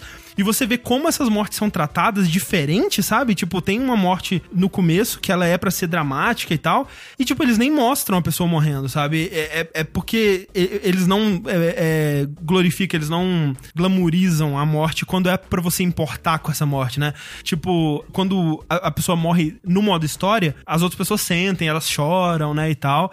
E quando é no, no jogo, é tipo, tamo aí, né, gente? É, é como o Poison falou ali, é tipo comichão e coçadinha. É tipo Como chama é, coçadinha. é, eu ia falar Tom Jerry, mas é, É. isso daí. Tem uma morte muito boa que é o Cyrax, que ele vai tirar um fio da tomada e ele morre. Muito bom. Fui eu tentando trocar o chuveiro esses dias. Eu achei que ia morrer. Você achou que você ia ser o Cyrax? É, gosto muito de Mortal Tem que falar, né? Outras coisas que tem que falar. O pacote do Mortal Kombat 11, ele é muito completo, né? Como a NetherRealm costuma fazer, ela não entrega só um jogo de luta, ela entrega um jogo de luta com modo história, com bastante conteúdo single player, com um modo online robusto de vários modos e tudo mais. Só que nesse tem umas coisas esquisitas, né? Que é- eram mais esquisitas antes, perto do começo do lançamento, e agora elas estão menos esquisitas, mas ainda estão esquisitas. Porque assim, é, você tem muita coisa pra liberar no jogo. Muita. Nossa, muita coisa. É, tem 700 skins pra cada personagem, 700 ícones de variação pra cada personagem. As Tem- skins, as skins mudam atributos dos Não, a personagens? skin não. Ah. O que é cosmético é cosmético, o que é golpe é golpe. E, Hum. por exemplo, golpe você não libera. Você só libera, basicamente, só libera coisa cosmética, que é E gema também. Isso com dinheiro as na vida real. É verdade, as geminhas você libera. É, não, sem, sem usar dinheiro. Tipo assim, você tem como usar dinheiro no jogo, dinheiro da, da vida real. Só que a única forma de você gastar esse dinheiro é numa loja que eles te dão uma lista de, sei lá, cinco itens que estão à venda hoje. E aí esses itens eles entram em rotação. Não tem como você comprar loot box com esse dinheiro. E não tem como você, tipo, pagar pra liberar tudo, sabe? É, é, que tem no jogo nem nada do tipo. A filosofia inteira é como, tipo, eles tratam como se fosse um jogo meio que free to play, assim, de, É. onde você pode pagar pra liberar tudo. Mas só que você não pode. Só que você não pode. É, tá, é, tipo, é toda a parte ruim sem a parte boa. É Assim, não é boa, Boa. é, não é boa É. também. Mas é tipo, é aquela ideia, aquela lógica, só que sem um motivo por trás Exato. da existência dela, Exato, sabe? É, não faz sentido pra mim, porque eu joguei bastante tempo do Mortal Kombat. Depois que eu terminei o modo história, eu devo ter jogado umas 8 horas ou colocado a máquina pra jogar. Tem isso, né? É. Tem um modo que você pode mandar uma inteligência artificial ficar completando as torres pra você e, e, fi- ganhando E item. fiz mesmo, coloca o Não, Noob Sabot. O porra. Noob Sabot, a inteligência artificial dele é sinistra, ganha de tudo, cara. Maravilhoso. Entre, entre eu jogando e a inteligência artificial jogando, foi pelo menos umas 8 horas em torre. Uhum. Juntei, sei lá, 500, 600 mil moedas no jogo Isso antes do patch. antes do patch. Ok. Abri, sei lá, meia dúzia de baú. É porque ele tem um modo cripta como sempre. E, velho, o modo cripta, ele tem muito potencial. Só que ele é fudido por causa de- do jeito que o, o conteúdo é distribuído, né? Porque o modo cripta nesse, ele é uma evolução do jeito que a cripta funcionava no Mortal Kombat X. Que no X, ele, ele é quase como um dungeon crawler do, eu, do, eu prefiro do X até. do- do jeito que o Sushi gosta de andar, andar E- por quadrantezinhos, né? Sim, em primeira pessoa. E nesse já é um jogo em terceira pessoa de explorar um, um- um mundo, é, né, completo, assim, né? Que, tipo, você tem a ilha do Shang Tsung quase inteira ali pra explorar, tipo, todos os cenários do Mortal Kombat 1. É, mó legal você ver. E aí tem puzzles, né? Tipo, coisas que você precisa, é, itens que você precisa encontrar e, e sabe, puzzlezinho simples de alinhar coisas aqui e ali, porque você precisa resolver pra ir avançando, liberando novas áreas e tal. Tipo, é muito legal explorar, muito legal avançar por esse mundo. Só que, tipo, velho, é tanto baú, velho. É tanta coisa. Você tem baús que abrem com moedas, e aí cada baú ele varia, tipo, de duas mil moedas a, sei lá, 20 mil moedas. Você tem itenzinhos que você abre com aquelas alminhas verdes. Você tem a baús que você abre com corações, que corações você ganha fazendo fatality. fatality. ou brutality. É, aí, olha só, os baús tem duas coisas que você abre com o coração. Uma custa 100 corações e outra 250. Você ganha um coração por era, Fatality Era assim, é. e dois por Brutality. Era assim. Era. É, aí agora, tipo, eles. É, é, tinha essa, essa porra, né? Né? Que é, era, eles fizeram de uma forma absurdamente desbalanceada no começo, que realmente era desse, desse jeito que o Não, você tá teria que jogar centenas, centenas É. de horas do jogo pra conseguir liberar. Agora tá de um jeito que Fatality te dá 3 e Brutality te dá 5 corações. E aí as moedas também foram é, balanceadas pra representar mais isso e tal, e, e você ganha moedas com muito mais facilidade. Acho que antes, quando você terminava uma luta, você ganhava 100 moedas, cento e pouquinhos, e agora você ganha mil e pouquinho, sabe? Tipo, eles aumentaram bastante, assim, os prêmios pra você progredir mais rápido, e tá melhor, mas, cara, ainda é, assim, umas 40, 50 horas jogando pra conseguir liberar tudo é, na, na cripta. E, e o negócio é que o sentimento, enquanto você tá liberando as coisas, não é tipo, porra, que legal, abrir mais uma coisa, abrir aquilo. Não é só tipo, caralho, que saco, cara, não aguento mais farmar isso. Esse pra mim é isso, sabe? É. Porque ó, o jogo parece um grinding infinito. E o foda é que você não pode nem, ah, não, eu só quero essa roupa, esse fatality, essa coisa. A maioria dos baús são É, aleatórios. vou, na né? Internet, porque tem coordenada, né? Na ilha tem lá, tipo, XY pra você se guiar Uhum. e tal. Você poderia olhar na internet aonde tá o baú que tem o que você quer, mas o baú é aleatório. A maioria, tem uns que dá pra olhar ainda, mas é, a Caralho, maioria é aleatória. É, é foda. É tipo, é, é muito escroto porque você, beleza, juntei 10 mil moedas, vou lá abrir o baú. É um ícone de um. É. um de, de. De variação. Como é que é mesmo? Quando você faz um. De skin, né? De loadout lá do, Loadout, é. do, do personagem. Tipo, caralho, velho, vai se fuder, cara. Nossa. Eu parei de jogar o jogo por causa disso. O ecossistema do jogo é muito ruim, sabe? Sim. Eu me sentia mal participando desse ecossistema. Não, e, a- e as torres, né? Que, assim, tinham umas que são muito arrombadas. Tipo, de você. É, os mísseis que não tem defesa e é, difícil pra caralho de evitar. Tem uma que é, assim, contra a Cassie, e a Cassie tá com a ajuda da Jack, do Takeda e do outro rapaz lá dos Combat Kids, né, do, do X. E aí era uma luta que ficava voando flecha, míssil e, e- e raio a cada três segundos. Cara, não tem defesa, não tem o que fazer, e é isso, você Ca- toma essas paradas. Tinha uma torre no dia do lançamento que era a torre dos mísseis. Todos os desafios, todas as lutas eram com míssil. O míssil arrancava 80% da sua vida. E não era um por luta, era vários por luta. E é difícil de evitar, é, muito difícil de evitar. Sim. E não tinha como defender. Nossa, é, é esse do míssil. Tanto que quando eles lançaram esse patch, né, arrumando as paradas do, do, do preço das coisas, até onde eu vi, a única coisa de torre que eles mudaram era isso. É como os mísseis funcionam. Porque é muito escroto, era muito É, eles escroto. balancearam a dificuldade de modo geral na- nas torres também. Elas estão mais fáceis, assim. De modo geral, estão mais fáceis. Mas ainda assim é, é estranho, sabe? Porque é essa filosofia que a gente falou de. É uma filosofia de jogo free to play ou de jogo que quer te fazer ganhar, di- gastar dinheiro. Só que você não tem como gastar dinheiro. Então, é, é assim, eu entendo o que eles quiseram fazer, que é pra você ter motivos pra voltar no jogo, né? E você tem desafios diários e você não vai conseguir abrir tudo de uma vez. Então, isso teoricamente vai te incentivar a continuar jogando e, e- e, né? A, a ideia que ele quer te passar é vai jogar os outros modos naturalmente, vai jogar online, vai jogar nas outras paradas, que eventualmente você vai tendo dinheiro e você vai indo na cripto aos pouquinhos ao longo de, sei lá, um ano e você vai liberar. Eu acho que essa é a Há ideia. um ano? É, então, porque é um jogo que as pessoas, elas realmente jogam por bastante tempo, né? Ela, tipo, as pessoas que são fãs de Mortal Kombat X, elas jogaram o X até sair o, o 11, né? Vai sair o XL. É, ou isso. É, mas pra, pra gente que. Cara, eu só queria, sabe, liberar a roupa do Johnny Cage brasileiro. Eu queria. Eu não quero mais, não. Então é isso. Mortal Kombat 11. Provavelmente o melhor Mortal Kombat.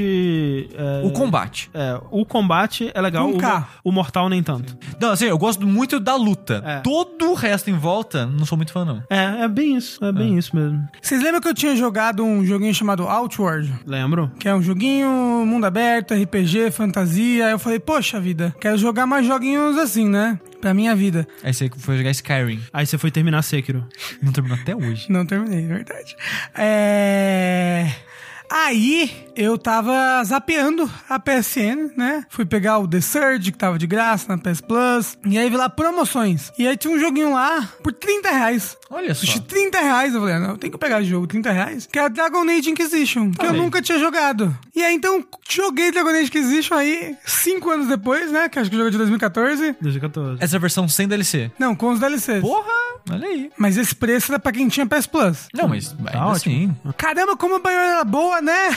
Assim, essa como já é. legal. Essa já é a BioWare ruim. A- Então, assim, essa já é a BioWare ruim, por- porque realmente o jogo tem umas coisas, uns bugs assim, muito louco. Não, não, mas tipo, até em termos de história, o pessoal que gosta de Dragon Age 1 não gosta desse, por exemplo. Mas a história é tão boa. É legal. Eu gosto dos personagens e gosto de como ela termina. Ah, você jogou? Joguei, pô. Você jogou o Eu DLC? pla- Não, eu cheguei a platinar o jogo na época. Mas, tipo, a história em si, o desenvolvimento dela e tal, nossa, caguei forte pra caralho durante, durante o jogo. Mas eu gosto do desenvolvimento dos seus amiguinhos. Sim. Gostei muito da Cassandra, minha waifu. A gente conhece as pessoas por quem elas se relacionam no Dragon Age Inquisition. E. Mas o final, ele termina muito bem. Então, mas é que tá. Vem o DLC depois que termina ele melhor ainda. Então, eu não joguei o DLC, então. né. É. Mas eu, eu sei que o DLC tem um DLC que ele meio que continua a parada, É. mas eu não joguei. Então, e esse do Dragon Age Inquisition, para quem não sabe, é essa série da BioWare, Dragon Age.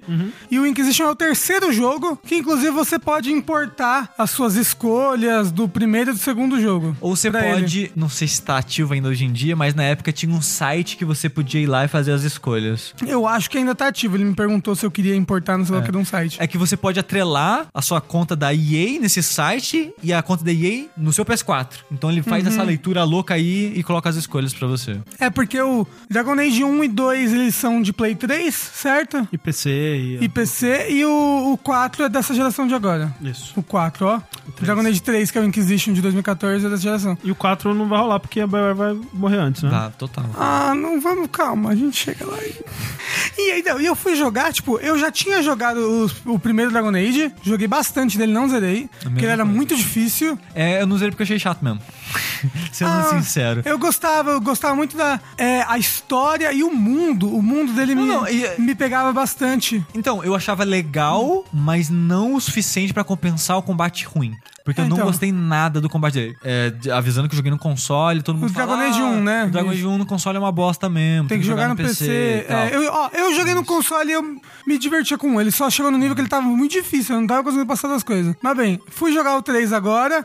Um pouco perdido na história. Apesar de eu lembrar algumas coisas do 2, que eu joguei um pouco também. Porque ele é uma continuação direta, assim, do 2. No final do 2 acontece um evento cataclísmico. Explo- Explode as coisas tudo. Explode tudo as coisas, e aí, tipo, esse seu personagem, que é um personagem novo, né? O, o protagonista do 1 não é o mesmo protagonista do 2, que não é o mesmo protagonista do 3, diferente, por exemplo, do Mass Effect. Então você cria esse protagonista novo aí, e aí você começa nesse mundo que tá caótico por causa dos eventos do, do Dragon Age 2. O jogo, a história toda é ao redor da Inquisição, que é, em, tipo, em momentos. Em momentos ruins em que tá tudo dando merda a igreja, um certo grupo de pessoas tem o poder de fundar a Inquisição novamente pra, tipo, resolver tudo. É, é meio que caçar os magos, né? Então, mais ou menos porque o que tá dando de errado e o que tem muito no mundo do Dragon Age é esse conflito entre magos e templários, né? Tipo, os magos são pessoas que nasceram magas, mas elas são de alguma maneira perigosas. Não só porque elas têm poder e tudo mais, mas porque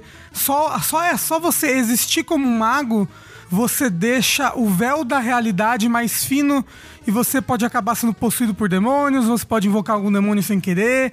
Então, magos são perigosos. Ou E- você pode ir atrás de propósito e ser um mago perigosíssimo. É, e- então os magos eles são, eles foram contidos por muitos anos assim pelos templários, contidos como se fosse um zoológico assim. Os magos viviam nos, em torres, né, em círculos, e eles tinham poucas permissões. Eles podem trabalhar com tal coisa desde que eles tenham permissão da, do diretor do círculo deles, e tudo mais. No 2 acontece uma grande revolta aí dos magos com os templários, porque os templários estavam realmente abusando dos magos e tudo mais. E aí tem essa revolta e agora tá uma guerra geral entre magos e templários. E as, as organizações que regem esse mundo, que é a igreja principalmente, tá, tá, tá, tá decaída. Porque a, a líder da igreja, a papisa, por assim dizer, morreu nessa grande explosão que teve no final do 2. Não, morreu uma galera nesse final do jogo. É, e aí, tipo, isso deixou o mundo super desestabilizado e por isso que você, meio que contra a sua vontade, mas você, você acaba fazendo essa organização, a Inquisição, que é uma organização que tá prevista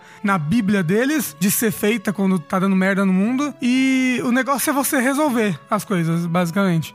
E você tá tendo que resolver as coisas tudo porque nessa explosão gigante que aconteceu, abriu um portal, abriu um, vários Uma portais, fenda, né? é, no mundo todo em que estão saindo demônios à torta direita. É o véu que rasgou. E você saiu de de um desses portais, vivo. Você tava na explosão que matou todo mundo, mas você saiu de um portal vivo com a capacidade, o poder básico e divino de fechar os portais, que é o Você que mais ninguém um- consegue. Tem uma mão meio louca, né? É, você tem uma marca na mão que te deixa fechar os portais. Então por isso que a Inquisição, essa recém-formada Inquisição, tá te usando como essa ferramenta pra fechar os portais e você até, tipo, as pessoas começam a te chamar de Herald of Andraste, que é tipo, você é o Jesus, É. né? Você, você é o Messias, você, veio pra ajudar nos tempos difíceis. Mas eu acho legal que o começo do jogo, primeira, as primeiras horas, é o pessoal, tipo, cara, esse maluco saiu de dentro da fenda, esse cara tá errado. Esse cara. Ele é o demônio. É, ele não é, ele tem a ver com a porra de abrir essas fendas. É, até que os pessoal aos poucos vão se convencendo, né? Eu, É, a- a- até porque é, é bem legal que a Inquisição ela atua em três frentes, assim, conforme você vai jogando. Ela atua belicamente com exércitos, ela atua em espionagem e ela atua em diplomacia. E você tem um, um NPC pra cada um desses negócios, sabe? Tipo, ele tem o, o Cullen, que é o guerreiro, então é ele que você vai, tipo, você tem uma mesa de estratégia no, no seu castelo. E é ele que você manda assim, ah, você vai fazer essa missão aqui usando poder bélico.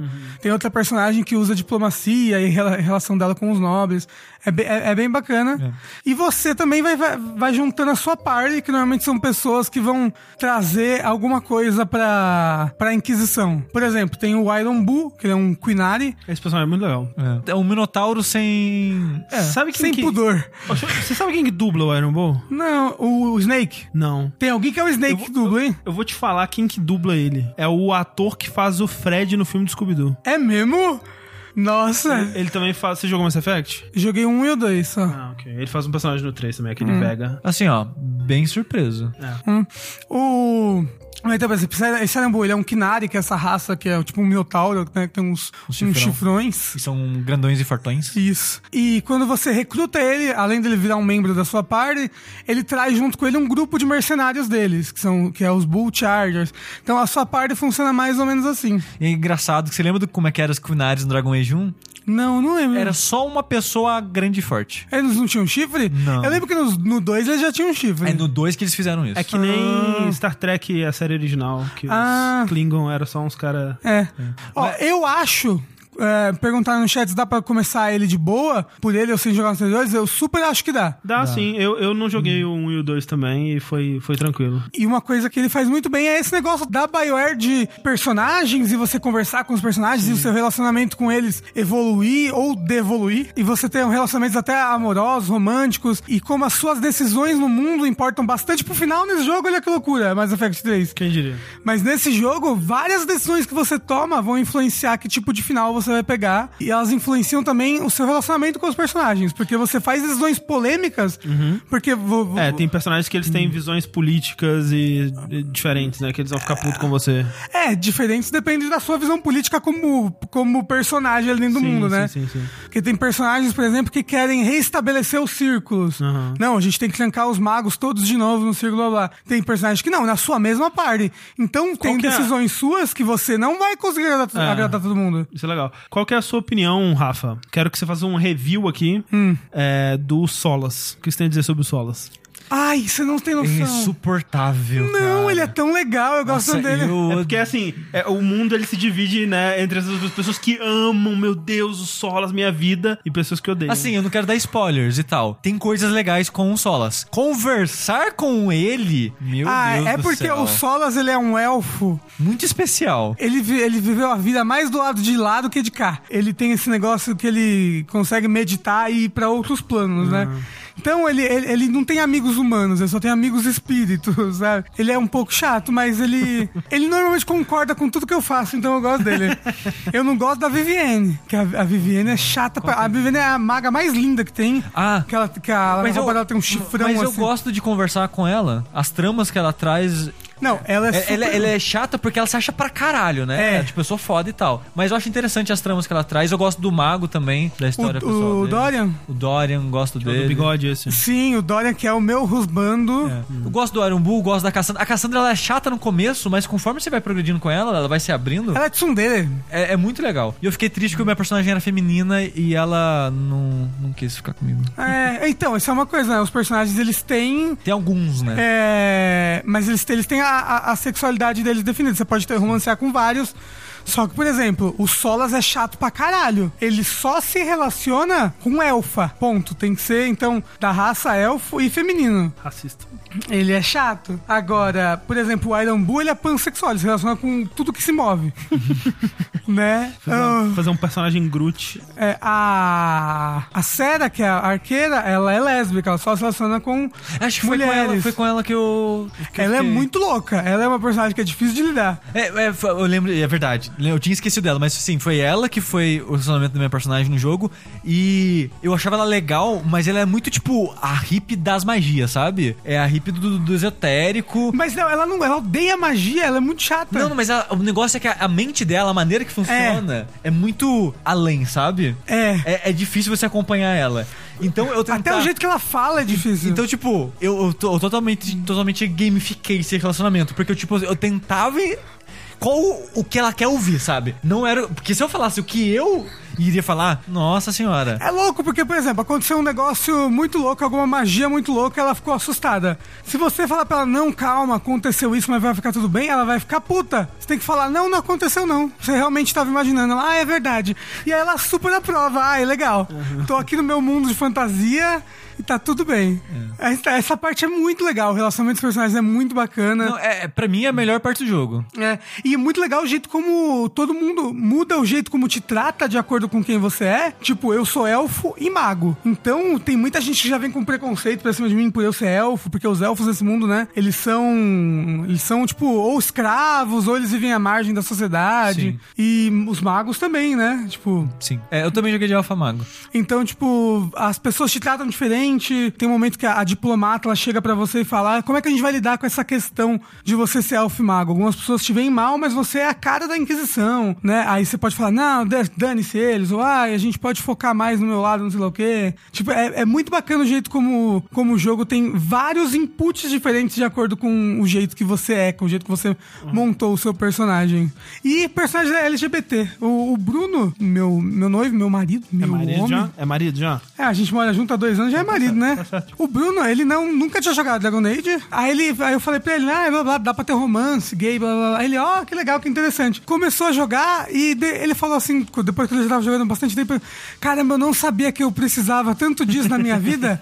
Eu tenho uma party completamente LGBT aqui no meu mundo de fantasia. O relacionamento, é, é, existe preconceito, existe as histórias e como isso vai se desencadeando. Dorian, né, tem muito disso. De se abrir pro pai, né? É, e o, o- e o jeito como a política funciona no país dele e tudo mais é muito bacana. Ó, o Bruno já tem. O Bruno zerou com 100 horas o jogo. Começou um save novo pra fazer outras decisões. É o Bruno, né? Não, não, a gente não espera menos. Terminar Secret não terminou também. Não. Mas Caraca. tá jogando agora. Essa família, Essa, né? essa cara? família é muito unida e também muito oriçada. Ó, o Bruno mandou falar que o Iron Bull é o homem mais perfeito dos videogames. Ele é muito legal, de fato. Sim. Ele é muito legal mesmo. E eu tô gostando muito do combate também. Tipo assim, ele começa muito simples, basicamente você segura um botão É, é né, tipo- e usa magia, uma magia ou outra de vez Você tá jogando normal? Tô jogando normal, mas com um- uns trials de dificuldade pra os monstros sempre estarem no meu, no meu nível. Eu, como queria platinar esse jogo só jogando uma vez, eu fui direto pro mais difícil. O Bruno tá jogando no mais difícil agora. O começo do jogo foi bem difícil. Cada encontro, se eu vacilasse uma parada, eu morria. No final do jogo, eu matei. o- ma- matei. Eu matei o último dragão, que tem vários dragões opcionais pra você matar, Sim, né? eu matei uns três A já. maioria eu matei de primeira. É. Porque depois que eu peguei a, a manha, tipo, coloca a Cassandra com os escudos infinitos dela distraindo então- enquanto todo mundo bate na bunda do dragão. É, por- porque, porque você pode, tipo, pausar o jogo e olhar ele num modo de estratégia. Sim. Né? E aí você manda as pessoas se moverem num- do jeito certinho e vai lá. E aí depois você continua jogando. É bom, é bem, é bem útil isso. E é- eu uso mais, acho que em coisa de dragão, assim mesmo, porque os dragões são mais difíceis de lutar. Não, o dragão- Porque se você deixar o dragão ficar baforando o, o, o NPC, e o NPC fica lá, ai meu Deus, não, deixa eu tomar uma poção aqui. Ai, nossa, outra poção. Ai, outra poção. Eu, caralho, eu só tenho oito poções, filho da puta. Porque você não se move, ó, anda pra esquerda. E então, e aí, conforme você vai upando no jogo, eu acho que a a estratégia vai ficando mais legal, porque, por exemplo, agora eu tô com uma classe que é o, o Night Enchanter, que é a classe do meu personagem principal. Eu tenho um conjunto de skills que eu uso numa certa ordem, isso me gera certos bônus, É, e eu consigo lutar. É como MMO, é, isso aí. Então, é como se fosse um bom MMO. Aham, sim. E é bem divertido. Eu vendo o Bruno jogar de guerreiro também, ele, tipo, ah, atraía certas pessoas junto, aí usava uma magia que prendia todo mundo, aí essa magia dá bônus pra quantas pessoas tem perto. É bem, tipo, um MMO bacana. É. É, Mas a- fica bem gostoso o combate. Mas depois que você aprende, vira uma fórmula. Você É. consegue meio que repetir pra quase todas as situações as mesmas habilidades, as mesmas estratégias. Isso que, isso que me desanimou, porque no É começo. repetitivo, você acha? Eu, bastante. Porque no começo eu tava gostando, tipo, tava muito difícil. Eu, obviamente, não devia começar pela primeira vez naquela dificuldade. Porque, como eu falei, cada encontro no, no começo do jogo, eu morri umas duas vezes até passar. Até pegar o ritmo e acostumar e tal. Tinha arqueiro que, sei lá, o cara tava na puta que pariu, dava uma flecha eu morria. O que eu faço com isso? Até eu começar a aprender a usar as barras da, daquela armadurinha que cobre a vida, essas Sim. coisas assim. Aprender a usar direitinho, né? E tal. Mas depois que eu aprendi, sei lá, a segunda metade do jogo, mesmo nessa dificuldade, foi muito fácil pra mim. É, então, o negócio dele é que ele é fácil de você ficar Ele é bem fácil. Mas ainda bem que ele tem os trials que você pode ativar. Eu não sei se na minha, minha época tinha, porque eu não sei Ah. se eu sei do que você tá falando. Então, quando você tem no Options agora, tem Trials. E aí você pode, por exemplo, deixar ativado pros inimigos estarem sempre no seu nível. Aí o jogo fica sempre desafiador. Eu tô jogando normal e eu acho ele desafiador. É legal. E, e a- agora o Bruno tá jogando no mais difícil com os Trials, ele tá gostando bastante. Assim, ah, eu gostei muito desse jogo. Eu. Ele Ah, foi, afinal então- de contas, o jogo do ano de 2014. É mesmo? Foi. Ah, que legal. É, na- no, no Game Awards. Game Awards, de modo geral, foi o que mais ganhou. Me- Ele, ele me lembra muito do que fazia a BioWare ser o que ela era, sabe? E de tipo, caramba, eu não. Que outros RPGs que eu tenho hoje em dia que fazem isso que esse jogo me faz, sabe? Não tem. É, exatamente esse tipo de coisa realmente não. Não faz, tipo, que, que eu posso ter a minha parte toda essa liberdade de escolhas e elas realmente impactarem no jogo, impactarem no meu relacionamento e várias coisas se ramificando e sendo diferentes. E o jeito como ele acaba no, no, no último DLC é muito um gancho pra um 4, assim, que você fica louco e você pensa, não vai acontecer, né? A Bioware tá morrendo. Vamos ver, vamos ver. ou, ou então a, a, a EA... Sabe o que você faz agora? Compra Anthem, você e o Bruno, e joguem 500 horas cada pra, pra apoiar. Comprem bastante caixa, Ai, não. comprem bastante loot box. É, Então, mas a, a, a BioWare ou a EA não falou que o Dragon Age 4 vai ser tipo o Anthem, assim? Vai ser... Não, não, não. Vai Ah, ser, tá. seria a mesma pegada. Porra, tomara, hein? Que se a EA não matar, espero muito que a BioWare sobreviva aí pra fazer mais desse mundo legal do Dragon Age. É, eu também, E tipo- quiçá até mais do mundo do, do Mass Effect. Eu tô louco pra jogar a trilogia original do Mass Effect. Falando em RPG, falando em fantasia medieval, falando em estratégias e barras de vidas em cima de barras de vida e buffs e debuffs e coisas, é, eu vou falar de um joguinho que eu tenho jogado esses últimos dias, que eu tava bem desesperançoso, achei que a gente nunca ia receber ele, mas depois de muitas semanas é, responderam o meu e-mail. E hoje eu vou falar do Steam World Quest, que é uma série de jogos, esse Steam World, que eu gosto bastante. Gosto muito que a Image Inform que hoje em dia fundiu com outro estúdio e virou a Thunderful. Cada jogo novo deles, eles usam essa- esse nome Steam World pra chamar atenção e vender, e porque meio que já tem uma identidade visual é, interessante, ligada e tal. E tá no mesmo universo, não é? Então, e tá no mesmo universo, mas eles sempre pensam no jogo primeiro e depois como, como encaixar naquele universo, Aham. sabe? Mas eu acho legal que eles sempre tentam fazer algo diferente. Por exemplo, eu conheci eles a partir do Steam World Dig, que acho que é o segundo jogo do estúdio, o primeiro eu não lembro qual é agora de cabeça. Que é basicamente um jogo curtinho de umas 3, 4 horas, que você é um robô no Velho Oeste que você tá minerando, e o negócio é que você vai minerando mais fundo, mais fundo, e conforme você vai descendo, você vai conseguindo mais recursos pra melhorar seu equipamento, pra descer mais e pra conseguir mais recursos pra descer mais. Esse loop, sabe, meio que cerebrado de eu vou minerar pra poder minerar mais. Lembra uma parada até meio que de celular, assim, de mobile. Sim, eu lembro que quando eu falei dele, eu falei que ele é um excelente jogo pra podcast. E é mesmo, Sim, muito sim, bom. ele é. Mas ele é um jogo, tipo, bem simples, mas que ele te prende de uma maneira que você pensa, nossa, é meio vazio nesse loop dele, mas é tão rapidinho, é tão curtinho. E o mundo é carismático, sabe? Os personagens, as- a trilha e tal. Todo o jogo, o ambiente do jogo é meio carismático. Então você vai nessas quatro horinhas e você fala, beleza. Não foi profundo, ou foi, né? Porque você acabou pra caralho. Ah! Mas foi legal. Aí veio o Steam World Heist, que é uma ideia que pra mim parece uma loucura. Que é um jogo Tactics tipo um XCOM, só que 2D side-scrolling, de heist. Não lembro se vocês são piratas, mas eu lembro que vocês atacam piratas. Vocês invadem naves espaciais de piratas. E a parada dele que eu menos gosto é essa parada meio mobile, que é das estrelinhas. Toda missão tem uma performance. Hum. E era isso que mais me desanimou nele. E eu não terminei ele por causa disso, porque eu queria fazer três em tudo, três em tudo. E eu ficava. Acabei repetindo muitas mesmas missões e cancelando do jogo e acabei não terminando ele. Eu sei que é um problema mais meu que do jogo, eu ter essa necessidade de preencher essas coisas, mas né, foi algo que me fez cansar dele não terminei. Mas é muito legal como eles fazem para funcionar isso, sabe? As classes dos personagens, os tipos de arma, a parada de recochetear os tiros nas paredes, acertar os inimigos atrás dos covers e tal. É muito, muito, muito legal o Sword Heist. Aí veio o Sword Dig 2, que é maravilhoso. Sim. Fe- pegou essa ideia do 1 de cavar e minerar, só que em vez de você só descer pra sempre, colocou uma parada meio Metroidvania de ter várias áreas e várias habilidades, de você ir e voltar das áreas do jogo. É, nossa, cara, é maravilhoso o Dig 2. E agora veio o Quest, mudando de novo o gênero pra agora basicamente um JRPG. É um RPG bem em pegada de, de, de RPG com toques de board game moderno ocidental. Aí a ideia do Quest é que é no universo fantástico, como sempre, com robôs movidos a vapor, como todos esses jogos do Steam World. Os personagens não são dublados, né? São robozinhos fazendo vozinhos de robozinhos que são carismáticos e passa a personalidade daquele personagem. É sempre muito bem feitinho, como a, a dublagem funciona. Eu, eu gosto muito. Tá lindo o jogo. Eu acho que é o jogo mais bonito deles É até agora. bonito, Tá muito bonito. A parada dele, pra mim, é que o combate dele não me pega, sabe? Porque ele tem uma estrutura de missões, capítulos, que é basicamente fases, né? Você tem esse capítulo que o seu grupo de aventureiros tá, sei lá, indo salvar a cidade que foi atacada. Então essa fase é você navegando pela cidade num ambiente side-scrolling, meio que beat'em up, sabe? Que você pode andar pra cima e pra baixo, mas lateral. E quando você en- encosta no inimigo, começa uma luta de turno tipo de RPG.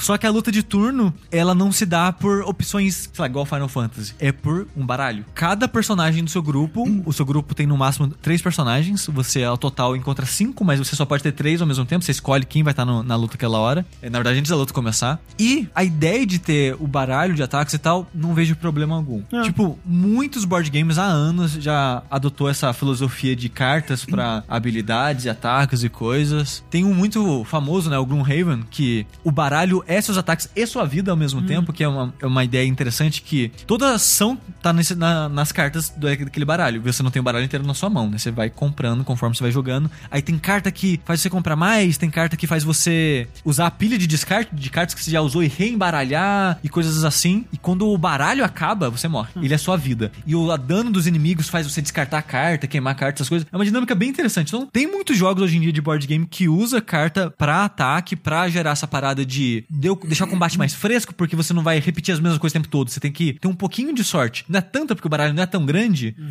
mas tem um pouquinho de sorte só o suficiente pra você não repetir a mesma tática o tempo todo. Mas esse ele tem, ele usa isso é, para coisas além de ataque ou é só ataque? Tudo, todas as suas ações são cartas. Mas, por exemplo, vida é carta também? Não, não, não, não, não. A sua vida é barra de vida Ok, tradicional ok. mesmo. É só, só usei Gloomhaven como Sim, exemplo sim. de que você pode fazer coisas interessantes com Sim, isso. sim, sim.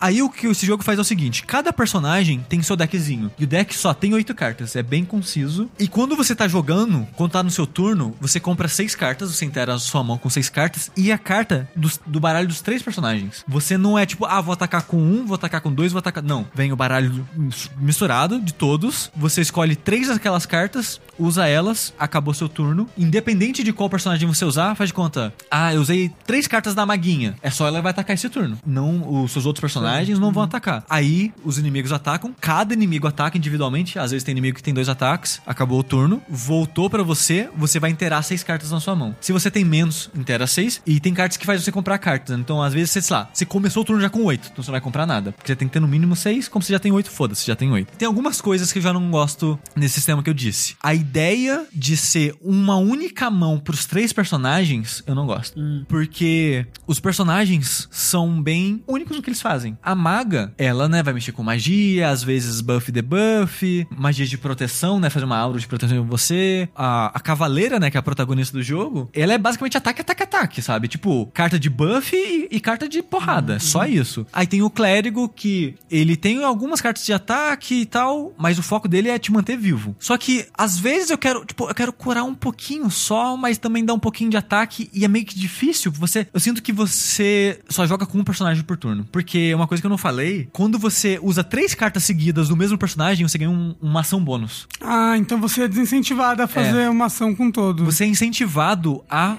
fazer o pacote daquele personagem e ganhar o bônus dele. E o bônus tá atrelado na sua arma que você tá usando naquele momento. Então, por exemplo, o clérigo. Se eu usei três cartas dele, sei lá, dei dois soquinhos dele e usei uma magia de cura. A ação bônus dele é uma magia que vai curar um pouquinho todo mundo do meu grupo e colocar um buff de defesa em todo mundo do grupo. Pô, parece legal isso daí. Bo- De bônus ainda? Quero fazer essa combinação, sabe? Aí a maga, ela tem dois bônus, os dois dela são muito bons, que é, dependendo da arma, né? Tem um que faz um escudo de proteção que dá 20%, pega a base de vida do seu inimigo, dá 20% de bônus a mais. Tipo, se ele tem 200 de vida, ele vai ganhar 400 de bônus, além da vida, sabe? É, e o outro, ela dá um ataque de raio em todos os inimigos, que paralisa eles e não atacam mais até passar por três turnos. Alguns, não todos, são bem poderosos, assim. Então você tá você é incentivado o tempo todo a... Ah, uma coisa que eu não falei. Você pode, dessa seis cartas, você pode escolher duas e descartar e comprar outra. Por todo turno você pode descartar duas cartas e comprar duas cartas. Caso você tá procurando uma carta específica ou você quer fazer três ataques seguidos do mesmo personagem, coisa do tipo. Então, o jogo incentiva muito a você fazer esses combos com os mesmos personagens. Então, eu sentia que eu tava constantemente agindo com um personagem só, enquanto os inimigos, e as lutas são sempre com vários, tipo quatro, três inimigos, todos eles agem individualmente. E eu não, sabe? Então, sempre foi um ritmo que pra mim não é por igual, sabe? Eu sinto que o combate, ele não é, não é, não é as mesmas regras pra mim e pros inimigos. Parece ser demorado esse combate aí também, né? Puta que pariu, Assim, porque, Nossa senhora. porque a, a gente tá aqui vendo faz sete anos que ele tá pra vencer três moscas que tá aí no campo. Não, não é, não, eu, eu vou falar disso daqui a pouco. Aí, eu não gosto dessa ideia de ser só seis cartas, eu não gosto dessa ideia de ser uma mão para os três ao mesmo tempo, eu não gosto da ideia de que cada inimigo tem ações individuais, não é igual, igual eu. Ah, não, tem um baralho de cartas e tal, que não, é. Todos os inimigos vão existir por conta própria. E eles estão jogando por outras regras. Pros outras regras. É, eu não gosto dessa filosofia. Eu não gosto de ser só oito cartas no baralho do seu personagem. Pra mim, o ideal seria: começa com, sei lá, seis cartas no baralho de cada personagem e conforme você vai jogando, vai acrescentando pra você ganhar complexidade conforme você, acha que aprende. do jeito que o jogo tá agora, se eles tivessem colocado isso da, de, de uma mão por personagem, você acha que seria melhor? Só- Eu, eu acho que eles, te- eles teriam que mudar, rebalancear o jogo inteiro. Aham, aham. Porque ele foi balanceado, Ah, né, sim, pra claro, funcionar claro, assim. é. Mas eu acho, pra mim, pra mim, eu acho que seria mais interessante colocar as ações individuais dos personagens. Porque, eu não sei, eu sentia que o combate era muito travado e muito lento por causa disso. Porque, tipo, esse turno é o turno em que eu vou dar um pouquinho de dano, porque a guerreira vai atacar. Esse turno é um turno que eu vou curar um pouquinho da galera, porque eu tô morrendo. Então, tipo, eu sentia que era muito lento. Sempre, o combate vai aos pouquinhos, aos pouquinhos. Isso que o Rafa tá falando de demorar, eu, o Heitor do Overloader e o Bruno do Nautilus, os dois falaram que o jogo é muito fácil. Que o time que você faz com seus personagens não importa muito, os seus decks não importa tanto. Eu falei, beleza, já vou direto pro hard. E, e de fato o jogo não é muito difícil, mas ele eu preciso fazer certinho. Eu preciso estar com o baralho com carta que vai combinar uma com a outra, tipo, personagens que se completem e tal. Mas a parada é que demora muito. Co- qualquer inimigozinho de 5 a 10 minutos. Qualquer, Nossa. qualquer, lu- qualquer assim? lutinha. Não, não. Qualquer lutinha. Você tá andando de boa a lutinha? 5, 10 minutos. É Socorro. muito. Chefe, 30 minutos. Vai lá. Se prepara, meu irmão. É muito demorado. É muito. Nossa senhora. Puta, cara, essa é a coisa que eu menos gosto no jogo. Tudo. Mas Nossa. eu não teria paciência. Eu Mas já, é- já não tenho paciência pra coisa por turno. É demorado porque, tipo, seus ataques arrancam um pouco, é demorado porque Os inimigos- os turnos demoram, animaçãozinha, esse tipo de coisa? Demora porque os inimigos têm muita vida e você não é tão forte assim. E você não é tipo, ah, eu vou curar enquanto isso o guerreiro vai causar dano. Não, eu vou decidir. Eu vou sobreviver, porque a sua vida é persistente, né? É que tem muito de RPG hoje em dia que enche sua vida no final da luta, né? Esse não. O seu dano é persistente. E a única maneira de você curar é com as cartas de cura durante a luta, com itens de cura que são caros pra caramba, ou com uma estátua que é tipo o Bonfire do Dark Souls. Se, se você se curar lá, todos os inimigos voltam. Ai, meu Porque os Deus. inimigos é tipo Chrono Trigger, né? Você encontra eles no mundo e tal. Então, você tá constantemente se curando, né? Então, turno de cura, turno de defesa, turno de ataque. Esse ritmo faz o combate demorar muito, além dos inimigos terem muita vida. É foda que cê- você tem um turno seu, basicamente, e aí, sei lá, três turnos, um- o inimigo tem um turno pra cada coisa deles. E aí um turno seu pra você escolher fazer uma coisa parece bem chato. É, ele tem muito foco nisso de buff e debuff e de é, fazer deckzinho bem balanceado, que as cartas se completam e tal. Isso, é, essa lógica do jogo é legal e funciona, sabe? Tipo, tem um personagem que ele é meio que um samurai e ele coloca máscaras. Então, tipo, ele tem máscara de Tengu, uma máscara de Hanya, uma máscara de, de raposinha. E cada uma dessas máscaras. Você quiser uma máscara de Kitsune. Hum, meio que dá um bônus específico pra ele. Por exemplo, a máscara de Hanya, ele ganha mais chance de dar crítico. E ele tem cartas específicas que, se acontecer o crítico, acontece uma coisa bônus. Por exemplo, tem uma carta que ela nem é tão forte assim, mas se você der crítico do ataque dela, no próximo turno você, usa uma carta a mais, então você usa quatro cartas. Então, tipo, tem esses combozinhos que você vai fazendo assim. E essa lógica toda por trás é muito legal, mas o ritmo como um todo, de você tão, ser tão segmentado assim, o seu ritmo, mas não dos inimigos, é meio que me desanima um pouco, sabe? E, tipo, é, eu comentei, eu já comento isso há um bom tempo, né? Tipo, jogo com skill tree, jogo com habilidades que você compra tudo com muita facilidade é meio chato, porque você não escolhe um tipo de maneira de jogar. Você só escolhe a ordem que você vai comprar. No final das contas, você vai ter tudo. E eu gosto dessa filosofia. E eu, eu não terminei esse jogo ainda. É, eu joguei umas 10 horas dele, eu não faço ideia da porcentagem do jogo que eu tô. Eu chuto que na metade. Mas eu sinto que é muito difícil você ter habilidades novas, é muito difícil você dar upgrade, porque as cartas, você compra cartas novas numa lojinha que você paga com dinheiro e materiais, recursos pra você montar aquela carta. E além disso, você também pode dar upgrade para as cartas, né, ganharem habilidades novas ou causar mais dano ou o que seja. E como as lutas são demoradas, o jogo sabe que as lutas, e as lutas são demoradas, toda luta você vai ganhar bastante recurso. Tipo, ah, você matou uma luta aqui, ah, toma seis desse minério cinco daquele outro, sabe? Ele, ele sabe que a luta é demorada, então ele compensa assim. Só que ao mesmo tempo não é o suficiente. Tipo, eu chego na lojinha e vou comprar uma, duas cartas por capítulo. Eu tô no Nossa! capítulo. Eu tô no capítulo 10, sabe? Só que eu rejoguei alguns capítulos porque ele tem. Quando você termina ele, fala a porcentagem de baú que você conseguiu. Porque tem coisas escondidas, né, no cenário. É interessante a história do que tá acontecendo ou é, É genérico? Bem, é bem simplesinha, bem bobinha. Tem aquele humor que, tipo, você vai fazer "Ha", do estúdio, né? Que o jogo, o estúdio é um estúdio bem humorado, tem umas piadinhas e tal. Mas é ok. Se você for jogar ele, você vai jogar pela vibe, pela ambientação, que é, é legal, é sempre divertido do, do estúdio, e pelo combate. E o combate no começo, ele é legal, por causa da dinâmica ser interessante.